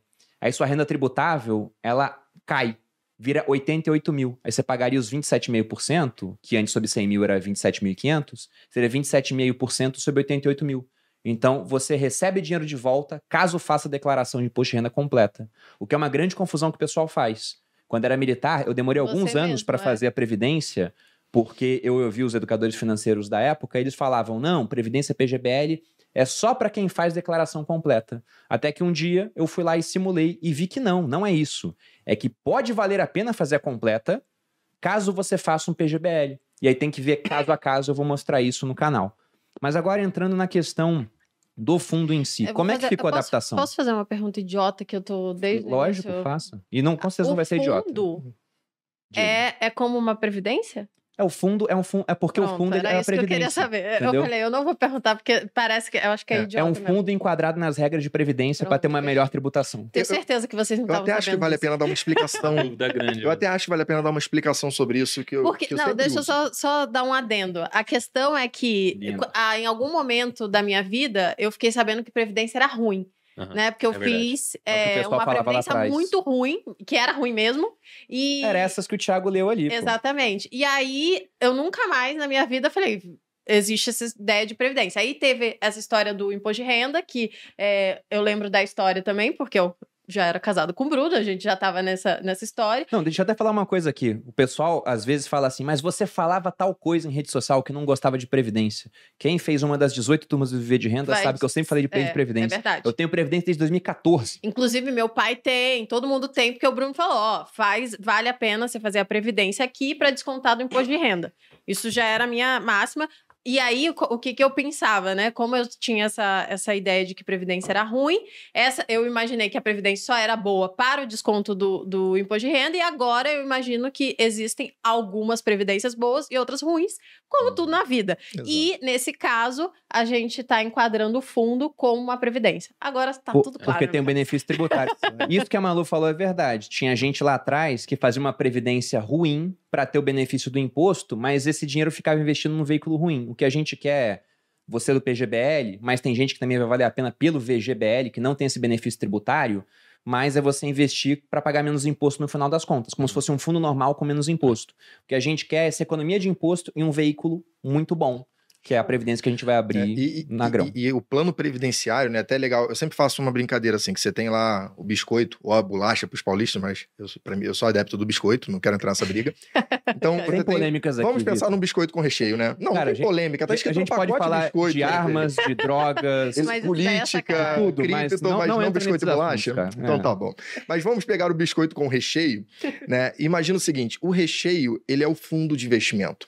E a parte de fora, ele é o plano de previdência. E aí, essa estrutura de plano de previdência que aloca num fundo de investimento, ela é maravilhosa. Por quê? Você pode pegar e sair de um fundo ruim e alocar num fundo bom. Então, se você é um dos investidores aí que está num desses fundos horrorosos aqui, no meio, nesses meio trilhão de reais, trilhão, não é bi, trilhão, meio trilhões de reais aqui, que não está rendendo nem o CDI desde o início, você pode simplesmente chegar lá e solicitar a portabilidade para o Arca Grão e você não vai pagar imposto nenhum. Por quê? Você paga imposto no plano, no biscoito, não no recheio. Então, esse é um ponto muito legal. Uma outra coisa Dá pra legal fazer que portabilidade. dá para fazer a portabilidade. Outra coisa muito legal que esse veículo traz para gente é a possibilidade de você montar uma previdência, por exemplo, para o seu filho. Você acabou de ter um filho, acabou de nascer. Você monta uma- um plano de previdência para ele para buscar uma coisa que as pessoas não pensam: a tábua atuarial atual. A população, como o Perini já falou aqui algumas vezes, ela vem aumentando a idade média. Então, se você cria um plano de previdência para o seu filho agora, ele vai pegar uma tábua atuarial muito mais vantajosa. Porque quando ele for se aposentar com que, que é 60 tábua anos, atuarial? é uma tábua que estima é, Expectativa de a vida. expectativa Ah, de tá. vida das pessoas. E com base nisso, que na hora que você vai se aposentar com um plano de previdência, é que a, a seguradora vai lá e diz: Ah, eu vou te pagar mil reais por, por mês, 10 mil reais por mês, 100 mil reais por mês. Entendi. Ele faz uma conta, olha, estimo que ele vai viver até 70 anos ou até 80. E como isso vem aumentando, quanto mais cedo você fizer um plano de previdência, melhor, porque você pega uma tábua que é, o- é a tábua de hoje, que daqui a 20, 30 anos vai estar defasada provavelmente. Então tem alguns benefícios além aí de, de um fundo normal. É o melhor veículo para planejamento financeiro, para planejamento sucessório, planejamento tributário que existe no Brasil. Então, eu vou, vou pegar esse teu ponto e depois a gente fala da questão de como ficou a alocação da grão, é, da metodologia da arca dentro do fundo de previdência da grão. Porque isso que você citou é bem interessante. E essa é uma outra coisa que você não tem em fundos de investimento normal e tem na Previdência. No fundo, você investe e resgata o dinheiro. Na Previdência, você pode investir e resgatar o dinheiro, igual qualquer outro fundo, ou você pode chegar para a seguradora e falar: seguradora, eu quero viver de renda agora. Eu quero que vocês me paguem um dinheiro mensal. E a seguradora vai perguntar: você quer isso aí como? Aí você pode falar: ah, eu quero durante um prazo de 20 anos. Eles fazem uma conta: ah, você tem 5 milhões aqui, vou te pagar 10 mil por mês durante 15 anos. Só que aí tu vai discutir com a tua esposa, ela falou: "Ô, seu burro, como assim 15 anos? É muito pouco. Pede vitalício. Aí no vitalício eles vão ver: ah, vitalício, tua tábua atuarial é essa daqui. Expectativa de vida de uns 80 anos. Então eles fazem a conta para te pagar um certo valor, pensando que você vai viver na média o que as pessoas vão viver. Aí tem gente que vai viver mais, tem gente que vive menos, e no final a seguradora ela acaba tendo um controle sobre isso, porque é relativamente simples de fazer essa conta. Aí eles vão falar: bom, como é muito mais tempo, então não vou te pagar 10, vou te pagar 8. Mas aí tua esposa fala: poxa, mas isso aí não pode ser só pra você. Vai que você pede vitalício, mas você morre daqui a 10 anos. Você recebeu menos do que receberia num prazo combinado. é, e ninguém vai usufruir daquilo. Então você fala, seguradora, eu quero vitalício, mas extensível a herdeiros ou ao cônjuge. Aí, mesmo que você venha a falecer, o teu cônjuge continua recebendo. Então dá para fazer vários tipos de acerto, onde no final você fica com cada vez menos risco, mas se tem menos risco, você recebe um pouco menos. Eu, particularmente, pretendo resgatar da Previdência. Mas, numa hipótese que a gente tem um filho muito ruim, assim, de cabeça, não sabe fazer nada, né? Apesar de toda a educação que a gente deu, esse tipo de coisa acontece. Deu ruim. Personalidade. Deu ruim, deu ruim na criança. eu falo, esse aí não sabe nem tomar um sorvete, ele vai enfiar na testa se eu der o sorvete pra ele. Eu posso pensar, bom, Que melhor do que deixar ele resgatar e torrar tudo, é eu falar, olha, você vai receber uma renda mensal dada pela seguradora de maneira vitalícia. Então, por mais incapaz que você seja, né, você vai estar garantido na vida. É esse o ponto que você pode fazer E- com a previdência. E o último ponto, antes de puxar para a diferença do arca para o fundo, da arca é, metodologia para o fundo, é que poucas pessoas sabem, poucas pessoas usam essa informação. Você ainda pode fazer leilão de seguradora na hora que você vai definir isso. Se você está na seguradora A e ela te faz uma proposta de, sei lá, 10 mil reais por mês, você pega essa proposta e leva na seguradora B. Provavelmente ele vai te pagar um pouco mais para você portar o seu Hum, plano para lá. Olha Depois você leva para C, para D, você fica brincando de leilão e escolhe a que te paga mais. Você ainda pode fazer isso. Bem legal. É sensacional o veículo previdenciário. É isso aí. E- Cara, Quer falar uma coisa? eu queria fazer um parênteses de um. Eu queria mudar de assunto e voltar de novo. Então, eu ah, é porque eu ia falar de um último benefício. Aí eu te passo. Não, manda ver, manda ver. Não, é porque senão foge do, do fluxo. Não, desculpa, eu não queria. Pô, Thiago, na moral. Não é porque se a gente ficar falando benefício de previdência, tem Thiago, vários, obrigado assim. pela participação. Você pode ser Você chega, você chega na casa dele aqui, no programa dele, e É ainda que- faz É isso. que eu tô, eu tô segurando um gancho que o Perim falou há 30 minutos atrás. Fala, fala, Vai, fala. vai, Thiago, vai. Por favor. Já até nem. já perdeu totalmente o Voltando gancho. pra que a gente falou no meio-dia. Geralmente o que acontece comigo é que eu fico assim, hum. É, é, Aí, é tipo isso. Não, cara, é porque o Perim falou um negócio, falou: Ah, as pessoas ficavam falando assim. Eu nunca falei que previdência era bom, agora estão falando que eu mudei de opinião. Isso aqui me marcou, cara. Sabe por quê? Porque pra mim é de uma desonestidade intelectual alguém falar isso. é. Porque isso aqui parte da premissa que você mudar de opinião é algo ruim. Uhum. Então, o, erro já começa aqui. Eu digo isso porque eu passei por isso. Porque eu sempre falei sobre morar de aluguel. E aí, de repente, comprei uma casa. E aí, muitas pessoas vêm e falam: Você sempre falou que, falou que morar de aluguel era melhor. Olha como você é hipócrita, agora você compra uma casa.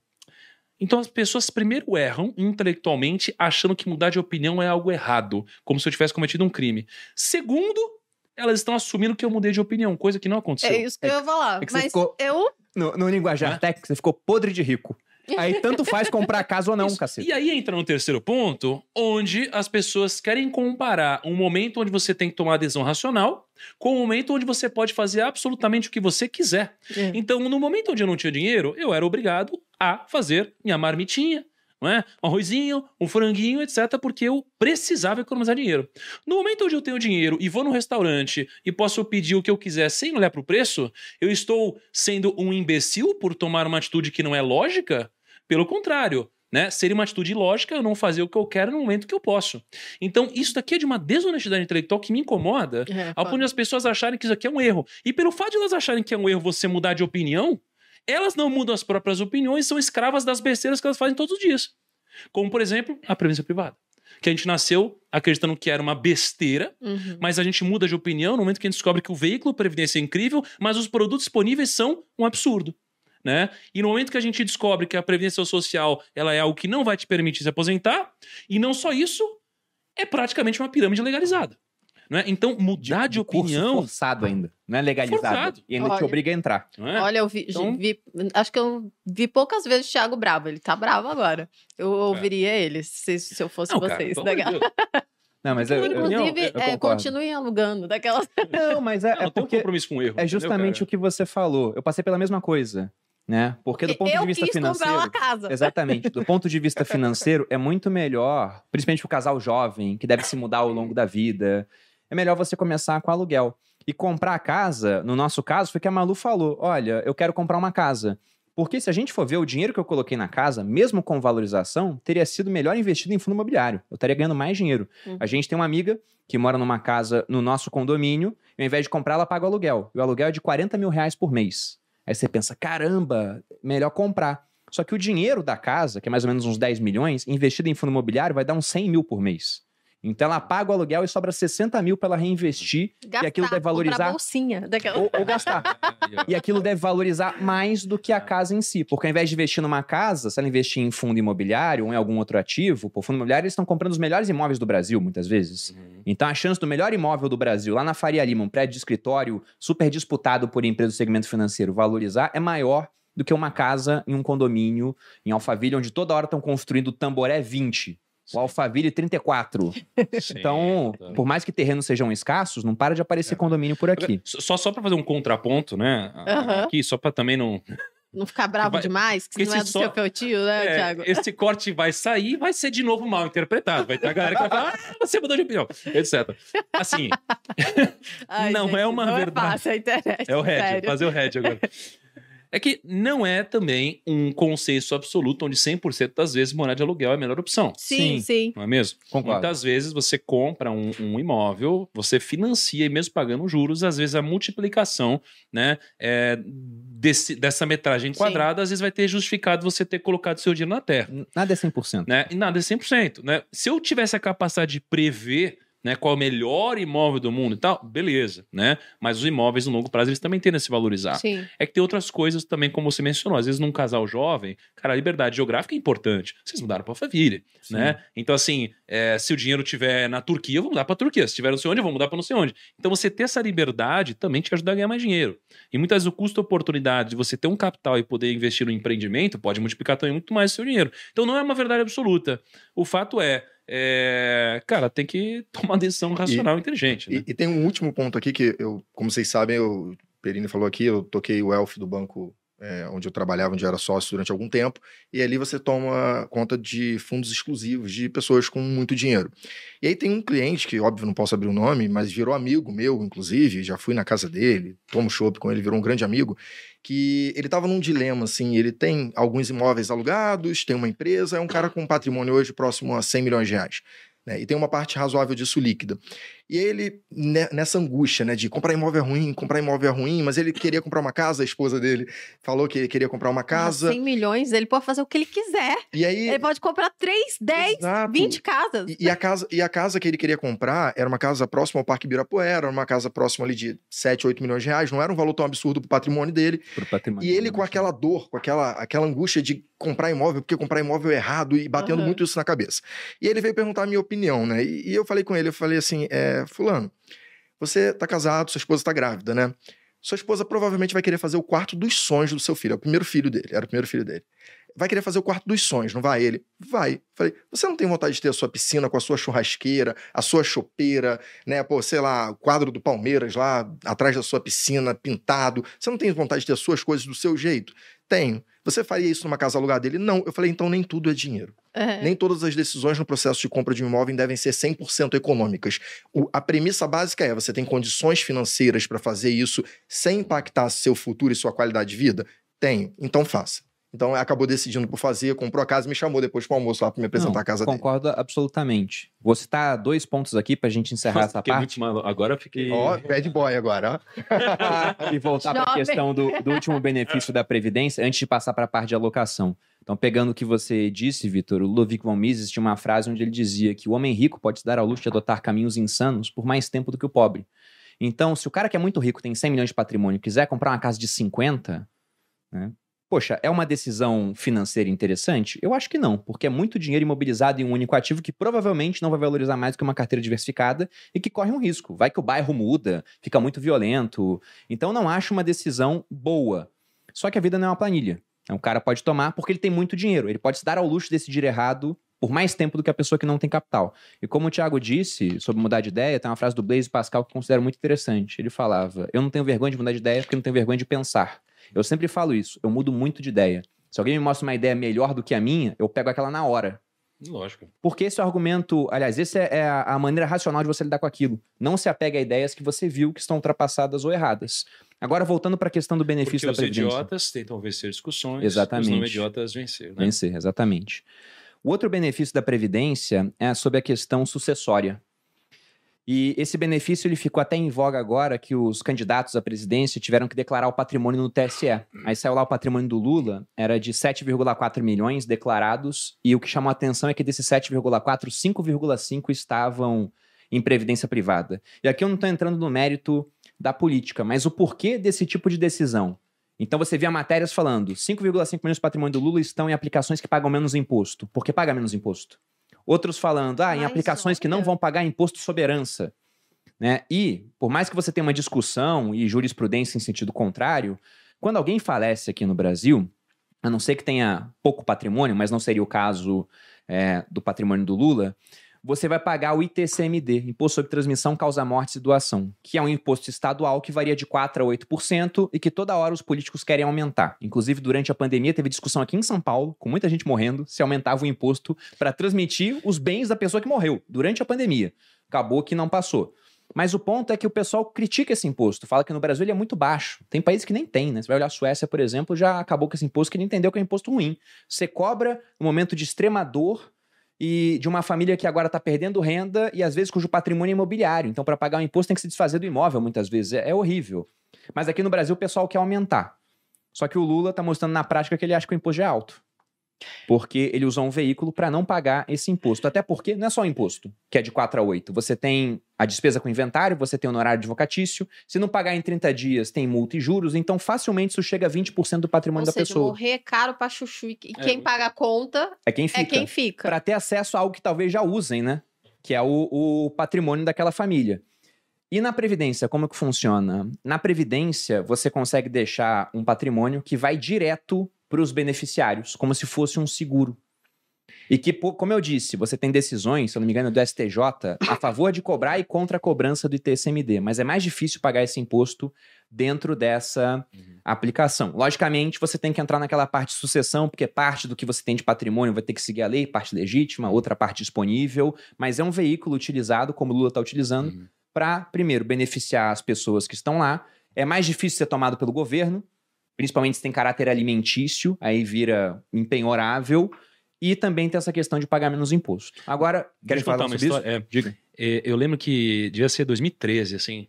E aí, ou antes até, e eu, eu lembro que eu fiquei maravilhado quando descobri alguns segredos sobre a Previdência que ninguém fala. Ninguém mesmo, tá? A gente vai falar agora as pessoas, muitas nunca ouviram falar.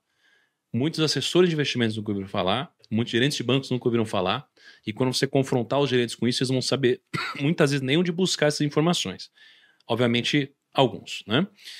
A Previdência, ela tem oito taxas. Ela tem oito, oito decisões, ela, ela tem oito termos-chave importantes, né? E tem três termos que, para mim, são termos secretos que nunca ninguém tinha me falado. Ela tem a tábua atuarial, que a gente mencionou.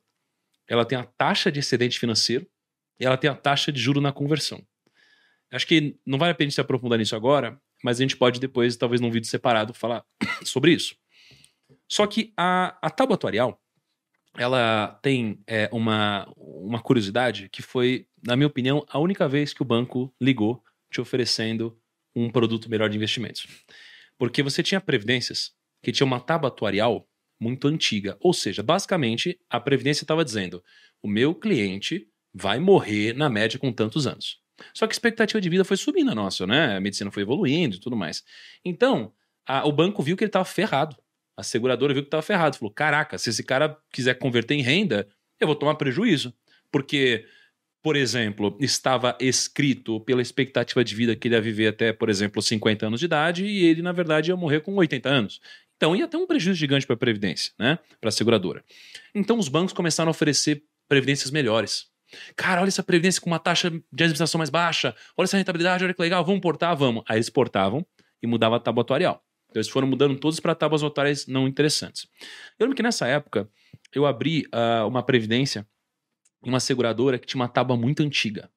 Muito antiga, né? Uma tábua que nem existe mais hoje, né? E, e aí eu deixei essa previdência aberta. E aí, eu lembro que eu comecei a aprofundar nisso e uma das coisas que eu mais gostei na Previdência foi quando eu estava fazendo planejamentos né, sucessórios de clientes.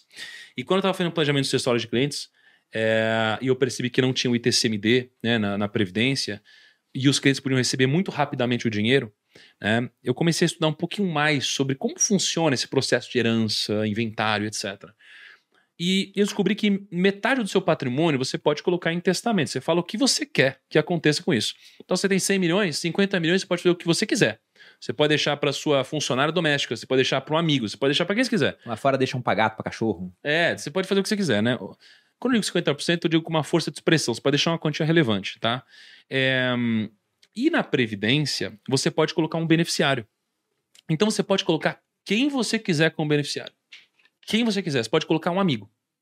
E no meu caso, eu lembro que quando eu abri essa Previdência, eu coloquei o meu irmão. Então eu abri a Previdência, no processo de abertura de Previdência, você escolhe um beneficiário ou alguns beneficiários. Ontem eu fiz o primeiro processo de abertura né, de, de investimento na nossa Previdência pela Grão. Né? E aí, eu quase me emocionei no cadastro, porque eu fui preenchendo tudo. Aí eu fui lá, investi um primeiro dinheirinho, né? E aí tem uma hora que aparece beneficiário. E aí eu coloquei meu irmão, escrevi o nome. Né, né, é o nome do meu irmão. Eu poderia ter colocado outros nomes. E aí você pode dizer, olha, se eu morrer, eu quero que esse dinheiro vá 30% para essa pessoa, 20% para aquela pessoa, etc. E é muito simples. Então, se de fato alguma coisa acontecer com você, essa pessoa ela vai praticamente ligar na seguradora e ela vai receber esse dinheiro, cara, praticamente no outro dia, ou seja, vai ser muito rápido. Uhum. Então, se você vier a faltar e você for a pessoa que provê na sua família, cara, essa pessoa recebe dinheiro na hora. Entendeu? Sem esse pagamento de todos os impostos, os impostos e ajuda a pessoa, às vezes, a arcar com custos advocatícias, contratar pessoas para ajudar ela, etc. Então, para famílias endinheiradas, isso aqui é uma ótima forma de você se blindar e de, às vezes, você, cara, deixar pessoas que você eh, se importa, entendeu? Preparadas para receber o dinheiro caso aconteça alguma coisa com você. Então, eu achei muito legal, cara. É, é um aspecto de seguro, entre aspas, É. que tem na Previdência. E aí cabe só um detalhe, tá? Isso eu não vi acontecendo em Previdência, eu vi acontecendo com seguro de vida. Eu era militar e, vez ou outra, como se lida com armamento, com veículo pesado, o pessoal vai para missão no exterior, ocorre um falecimento. E aí teve um caso de um oficial que faleceu no exterior, e aí foram pegar o seguro de vida dele, ele tinha uma esposa e o seguro estava no nome da ex. Se, por exemplo, você tivesse Nossa. essa tua previdência no nome de uma ex, Nossa. você fosse falecer, não iria pra Camila, não iria pro teu irmão, iria pra quem tá lá. Isso não é discutível. Porque a mulher pode argumentar, "Ah, mas ele tava Atualizem casado comigo. Aí a ex fala: Não, mas ele me amava. Nossa. E aí tem que respeitar a vontade do morto. Esse dinheiro, desde que obedeça a lei, como o Thiago falou, você tem parte legítima que vai seguir a lei. Né? E a lei não deixa com que você tire ascendentes, cônjuge, descendentes dessa parte legítima, mas a parte disponível vai pra quem você quiser. Homem, cara você poderia que deixar não pra alguém. troca o status do Facebook aí, troque o nome da, da, Não, tem que ir na seguradora pra trocar, tá? na, tem que da ir na segura- seguradora. Enfim. tá? E aí entrando na parte de alocação, porque para você abrir um veículo de previdência, há certas regras da legislação. Como é que a gente adaptou a metodologia da Arca, onde você tem aquela divisão em quatro classes de ativos em 25, 25, 25, mas se for olhar até os próprios vídeos do Rumo ao Bilhão, só na primeira vez que estava assim, porque depois começa a variar, uma parte sobe mais, outra parte sobe menos, então você tem uma variação que vai de 10 a 40%. Como é que ficou na nossa previdência? Vamos lá. É, primeiro ponto que tem que deixar muito claro aqui, porque o investidor pode achar, poxa, ah, o time de gestão da Grão decidiu mudar porque não gosta. Não tem nada a ver com isso. A metodologia, a arca lá, os 25 em cada um dos fatores de risco, de risco é comprovadamente, como o Thiago falou aqui no início do nosso bate-papo, vencedora e se pudesse nós manteríamos o 25, 25, 25, 25. Mas, infelizmente, no modelo de previdência, é, a gente é obrigado a seguir algumas regras específicas para cada fundo de investimento, tá? E aí, sem querer entrar na questão de legislação, porque isso é muito chato, é, são normas atrás de normas, o resumo de tudo é: o máximo que nós conseguimos colocar próximo à metodologia original foi a seguinte composição. A nossa carteira vai ter 40% de renda fixa, que é a parcela de caixa, tá? É 10% de real estate. Então, nessa composição, que por mais que eu entenda que o real estate tem a variação ali de mercado, a gente sabe que é negociado em bolsa, muitos investidores olham ela como uma parcela de renda, assim como olham a renda fixa, né? Você vai manter o original de 50% de exposição somados que existia na estratégia ARC. Então vão ser 40% de renda fixa, 10% de real estate. E na parcela de renda variável, que somavam os outros 50%, sendo investimentos no exterior, é, 25 e Bolsa Brasil 25, nós tivemos que fazer também um pequeno ajuste e jogando investimentos no exterior é, para 20% e a Bolsa Brasil 30%. Quando a gente pegou essa composição que mantém 50% de renda variável e 50% de renda fixa mais imobiliário é, e rodou o estudo, a diferença de risco de volatilidade para a estratégia original é muito pequena. Então a gente costuma dizer que a gente tentou emular a carteira original né, do Tiago, só que com um benefício de gerar alfa em algumas classes de ativo. Eu, eu- a gente na gestora lá, né, eu com o Fred, com o Gui, né, no dia a dia lá, que são nossos sócios lá na gestora, que ajudam muito nisso, o Rodrigo, toda a equipe lá, o Sam, a gente brinca que nós seremos os gestores é, mais, que mais vão sofrer no mercado. Por quê? Você tem gestor que tem um fundo multimercado e o objetivo dele é bater o CDI. E ele pode alocar no que ele quiser para bater o CDI. Você tem o de bolsa que ele tem que bater o Ibovespa, ele faz o que ele quiser para bater o Ibovespa. Apesar do nosso fundo, né, por questões de legislação, ser obrigado a bater o CDI, nós, como gestores, internamente seremos cobrados para bater cada um dos índices da estratégia Arca. Então, o Tiago, você, a Malu e todos os nossos investidores aqui vamos nos cobrar para que a carteira de ações supere o Ibovespa, a carteira de fundos imobiliários supere o IFIX, a carteira de renda fixa supere o CDI e a carteira internacional supere o S&P em dólar. Então, teremos esse, esse grande desafio pela frente aí. É, e acho que dá para fazer, pelo menos com esses nomes que nós escolhemos, teríamos feito muito bem nos últimos anos. Ah, eu concordo. Eu vou falar pra você que eu prefiro assim, sabia? Essa alocação ao invés do 25, 25, 25. Quando o pessoal perguntava, Bruno, você usa arca? E eu tinha aquela ideia de 25, 25, eu falava não. Aí o Thiago e falou: não, mas varia de 10 a 40. Eu falei, então o miserável fez uma metodologia que eu tô usando. e na época eu nem era sócio dele, velho. Então eu tô usando esse negócio aqui também.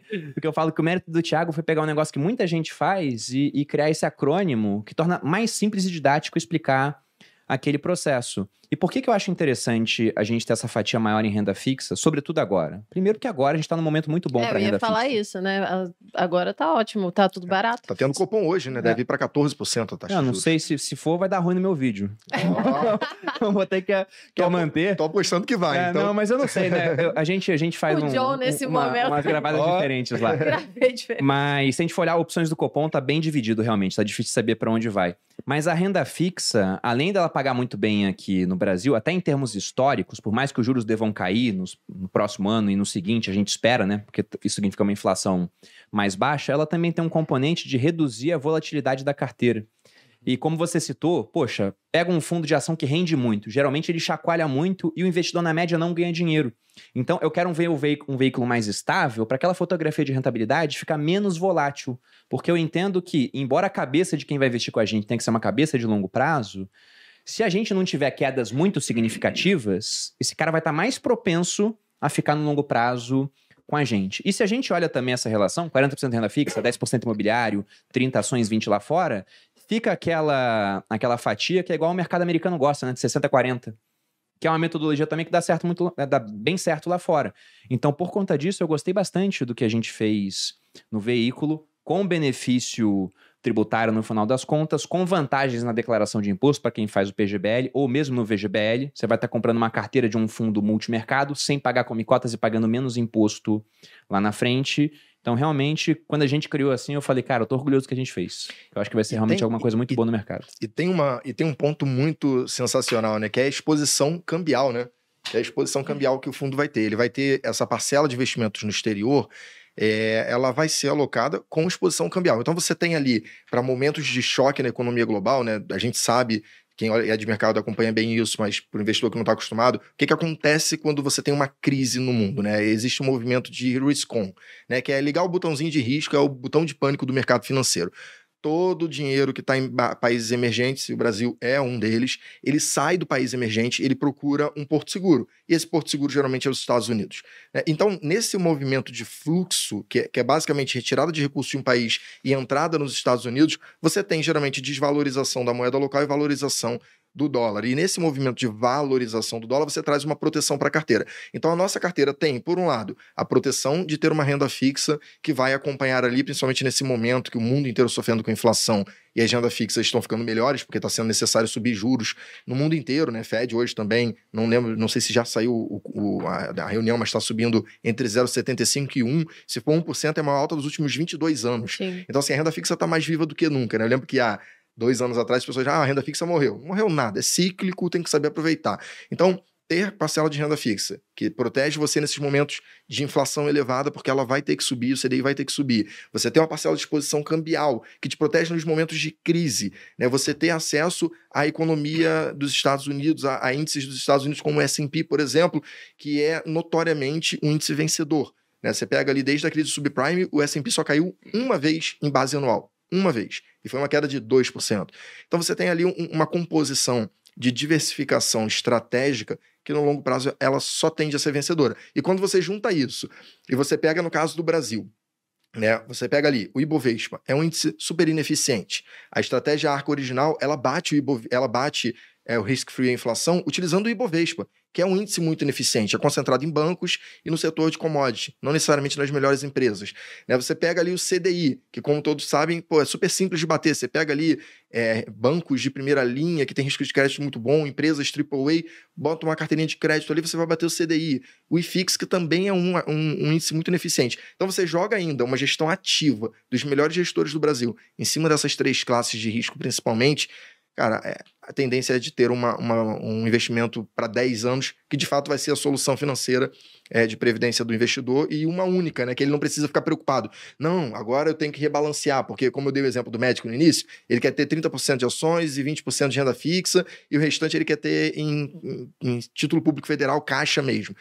poxa, quando a ação começar a subir, ele vai ter que rebalancear.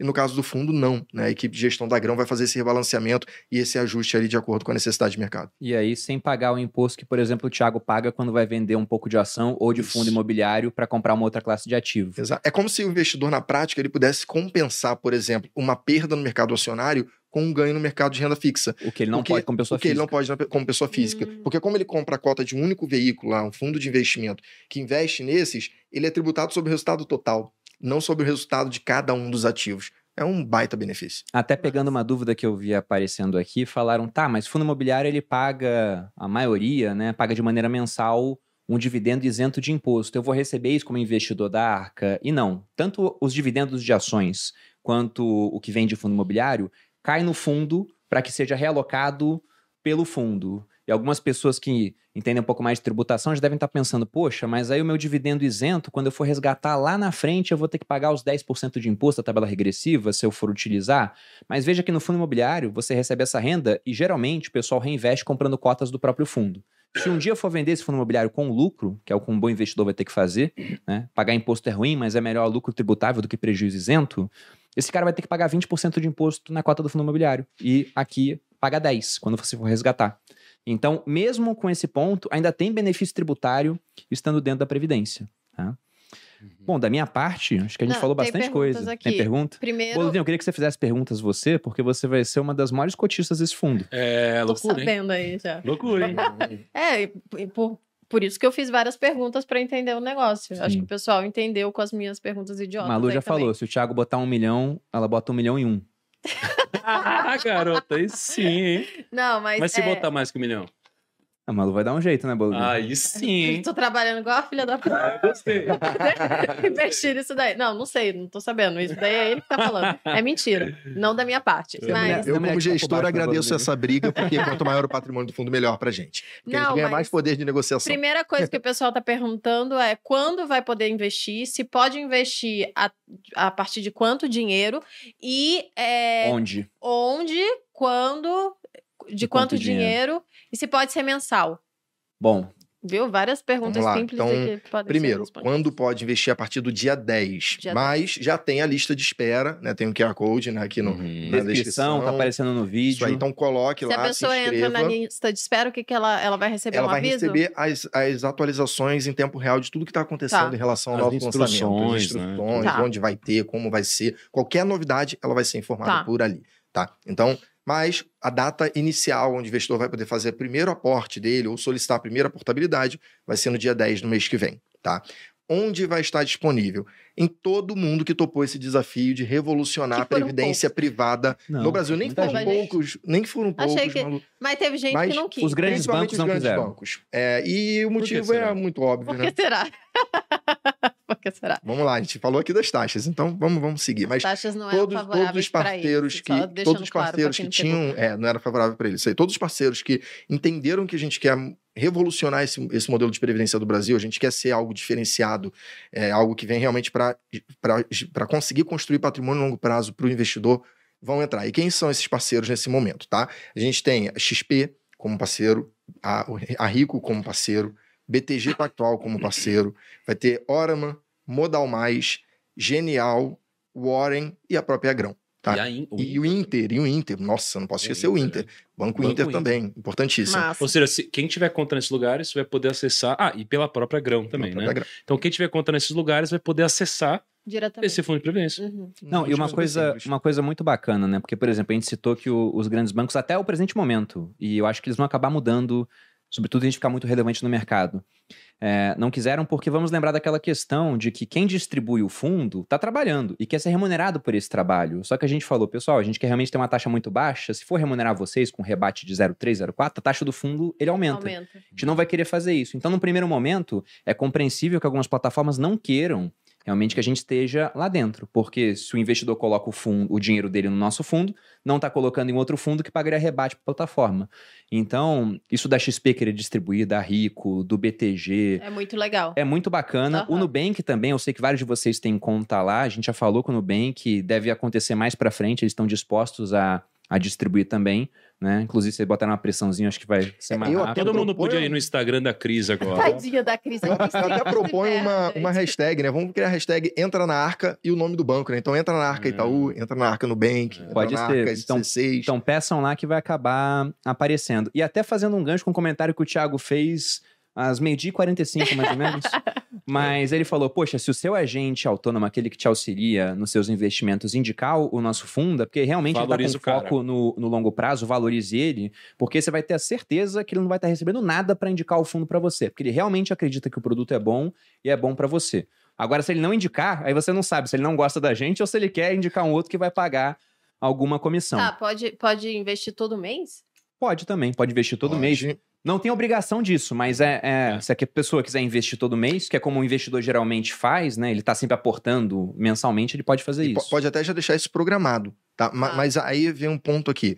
Não se preocupe se você fez lá a programação. Eu quero debitar 100 reais por mês da minha conta para investir no Arcagrão. Você, naquele dia, você não teve dinheiro, seu nome não vai para SPC, seu nome não vai para o Serasa, você não vai ser processado. Não é dívida. É só um planejamento, Um de planejamento. investimento Legal. que se o dinheiro tiver na conta, ele vai ser debitado automaticamente. Se você naquele mês não tiver, ele não vai ser debitado e você pode continuar no mês seguinte sem problema algum. E você citou 100 reais, essa também é a quantia mínima para É o investir. valor mínimo para investir, a partir de 100 Não, reais. é muito acessível, cara. É muito Legal. acessível. Pensa que com 100 reais, olha só, se você fosse montar a carteira do fundo, você precisaria de uns 400 mil reais. E nem assim você Pra conseguiria. diversificar tudo, né? Isso. São quantos tipo- fundos ao todo que a gente tem? São 30 fundos ao 30 todo. fundos? Pensa assim, ó, se você Eu for. vi com 28, mas eu perguntei porque eu vi É, que a gente subiu mudou. um pouquinho. Se você fosse comprar é, todos os fundos disponíveis, você precisaria de 400 mil reais mais ou menos. Pegando né? o mínimo de cada fundo. Pegando o mínimo de cada um. Mas nem assim você conseguiria montar, porque tem fundo que você não conseguiria acessar. Uhum. A gente só vai conseguir acessar porque a gente está negociando em bilhões, né? É, agora, com 100 reais, você vai, com 100 reais, investir em basicamente 30 fundos. E desses 30 fundos, pensa que esse fundo tem 10 ativos diferentes, esse fundo tem 15 ativos diferentes. Esse aqui, não sei o que. Então, você monta uma carteira diversificada globalmente com 100 reais pagando uma taxa mínima, né? Que não tem igual no mercado, são muito poucos investimentos com taxas semelhantes. E, cara, e ainda com cabeças como as que a gente tem aqui no grupo, né? Escolhendo e cuidando de alguma forma de parte do seu dia na aposentadoria. Então, na minha concepção, cara, é uma coisa realmente disruptiva para ser acessível, que pedem pra gente há muitos anos. E chegou a hora, cara. Não, massa. É, Inclusive, eu tô trabalhando mais para poder conseguir investir mais, porque a gente está recebendo vários gestores aqui. Vocês já aprovaram por A mais B, e realmente eu, eu acho que faz muito sentido investir muito E, a- dinheiro. e até uma coisa curiosa, esse podcast com os gestores, vários estão sendo gravados para sair na semana que vem. Mas depois que eu bati o papo com alguns, eu falei com o Vitor, cara, vamos alocar mais no fundo desse cara. Só É, que o Thiago falou com outros e falou a mesma coisa. Vocês estão vendo o problema que vocês me arrumam? Então- Agora, e vocês falam, e eles falam isso Não, na frente do gestor. Aí, assim que o gestor sai daqui, o RI, que é o relacionamento com o investidor, que é o cara que quer vender o fundo, ele me liga na mesma hora. Não, o Thiago falou que vai botar mais no fundo. Aí vocês me arrumam um baita de um problema, mas tudo bem, já tô acostumado. Mas é, porque você bate a- a- o papo com o cara, vê como é que ele seleciona os ativos, o trabalho que ele tem por trás disso, a equipe, você fala, cara, tem que É. dar mais dinheiro na mão desse esse cara. cara, ele vai gerar valor tá pra gente. fazendo. É, é- Exatamente. essa é a É, mas, cabeça. mas vale a pena falar só que eu e o Perini, a gente sai de ficar super animado aqui, mas eu e o Perini não somos nós que escolhemos onde vai ser colocado o dinheiro, né? Tem uma, uma divisão aqui. É. É por isso que o Vitor existe. O Vitor que ele vai alocar esse capital. Então, no final das contas, a gente pode gostar de um fundo, né? Se o Vitor falar, não, cara, acho que a gente não tem que colocar mais, a gente não vai colocar mais, né? Então tem uma separação bem clara aqui. E é legal até que a, a Tem a gestora, né? metodologia exatamente para isso Isso. também, E né? é legal que a gestora, de fato, onde fica a equipe de gestão, fica no Itaim Bibi. E o Grupo Primo aqui em Alphaville. Então, se eu quiser me esconder do Thiago e do Perini, eu vou pra lá e não venho É. pra cá, entendeu? É assim, Eu tenho até essa saída. a única regra do fundo é a gente criou o produto, a gente tem a filosofia, mas a alocação a gente não se envolve. É, né? e, e é importante, a metodologia ARCA, ela está escrita em regulamento, tá? Uhum. Então, é uma coisa que o- o- a gestora não tem autonomia para fugir da metodologia. Nós temos que seguir a metodologia ARCA, escolhendo os melhores gestores. É ali que está a nossa liberdade. mercado. Exatamente. Massa. Bom, acho que é- batemos quase todos os pontos aqui. Como eu disse, é um assunto bem amplo, até por isso que eu vou fazer quatro vídeos no meu canal que começam a sair na segunda-feira que vem. Mas para você que quer mais informações, além das que passamos aqui, embora a gente tenha dado muito da informação que você vai encontrar é, já disponível, tem um fundo no um fundo não, tem um vídeo no canal do Thiago que ele publicou há pouco tempo Uhum. é, uma hora de conteúdo falando sobre essa questão da arca da metodologia, mostrando vários desses fundos que as pessoas têm é, dinheiro, que juntos somam quase meio trilhão, como está alocado de maneira ineficiente, por que, que a gente está fazendo esse movimento. Então tem mais explicações lá. Acessem o vídeo. E para quem quiser acompanhar mais detalhes, como é que as pessoas encontram vocês em rede social? Ou quer fazer mais uma pergunta, amor? Não, Fechou? fechei. Bom, vocês aí é óbvio, né? Mas o meu tem dois, Grão Investimentos, né? O arroba Grão Investimentos no Instagram. É, eu respondo muitas dúvidas dos investidores que vão direto pela Grão. E também no meu pessoal, que é o victor.s.oliveira, que também respondo lá. Todo dia eu abro uma caixinha. Quem quiser tirar dúvida da arca, dos investimentos do fundo, da alocação, da carteira, da metodologia, estou à disposição, sou super acessível, pode me chamar. Bom, eu tô lá no thiago.nigro no Instagram. Nossa, desculpa. Ficou nervoso. Bem de saúde. E saudável pra caramba. E no podcast também, estamos lá, Primocast. Preciso da ajuda de vocês, porque se a gente vacilar, os sócios aqui vão tomar nosso lugar de novo e, e não, foi, não, foi, não foram legais as noites, foram muito mal dormidas na época que isso aconteceu. Não quero voltar a passar por esse tipo de problema. Então me ajudem lá, nos sigam no Primocast. Não, mas assistam, porque no Primocast está saindo vários episódios com gestores que estarão presentes dentro do nosso fundo. É importante vocês conhecerem a cabeça deles também e digo que vocês vão é, gostar bastante dos episódios. Mas lembrando, né? Não é porque às vezes o cara ele é, é- é mais travado, porque muitas vezes você chama um gestor brilhante e o cara não é tão bom em comunicação. Agora ele é muito bom em ganhar dinheiro, Uhum. que é o que interessa pra gente. E é o que interessa, sem dúvida. Exatamente. É, inclusive para continuar essa competição saudável, curtam o vídeo também para distribuir esse, esse assunto, né? Para Pra a arca gente. em si, para mais gente. Curtam o vídeo, se inscrevam aqui no canal, porque vai ter mais conteúdo sobre isso e sobre outras coisas. Então, se inscrevam aí no canal e. Toda quinta-feira sai vídeo novo, inclusive amanhã a gente vai fazer um vídeo novo. É, Meio-dia também tem outra transmissão ao vivo. Com a gestora IP, que é aquela que transformaria 1 milhão em 18 milhões. Ou seja, Nossa. assistam também. Não, E 100 mil em 18 milhões. É, Ah, 100 mil em 18 100 mil em milhões? 18 Ah, um É. pouco mais, então. um pouquinho mais. Um pouco mais. E vocês também me encontram no arroba maluperini, sempre lá no Instagram. E é isso. Bom, vocês me encontram em Bruno Underline Perini no canal do YouTube Você Mais Rico, vídeos todas as segundas e quartas. Vejam a partir da semana que vem a série sobre Previdência. E no Instagram, é, já falei aqui. Então é isso. Espero que tenham gostado. Um grande abraço, obrigado aos convidados. Até a próxima. Beijos. Valeu.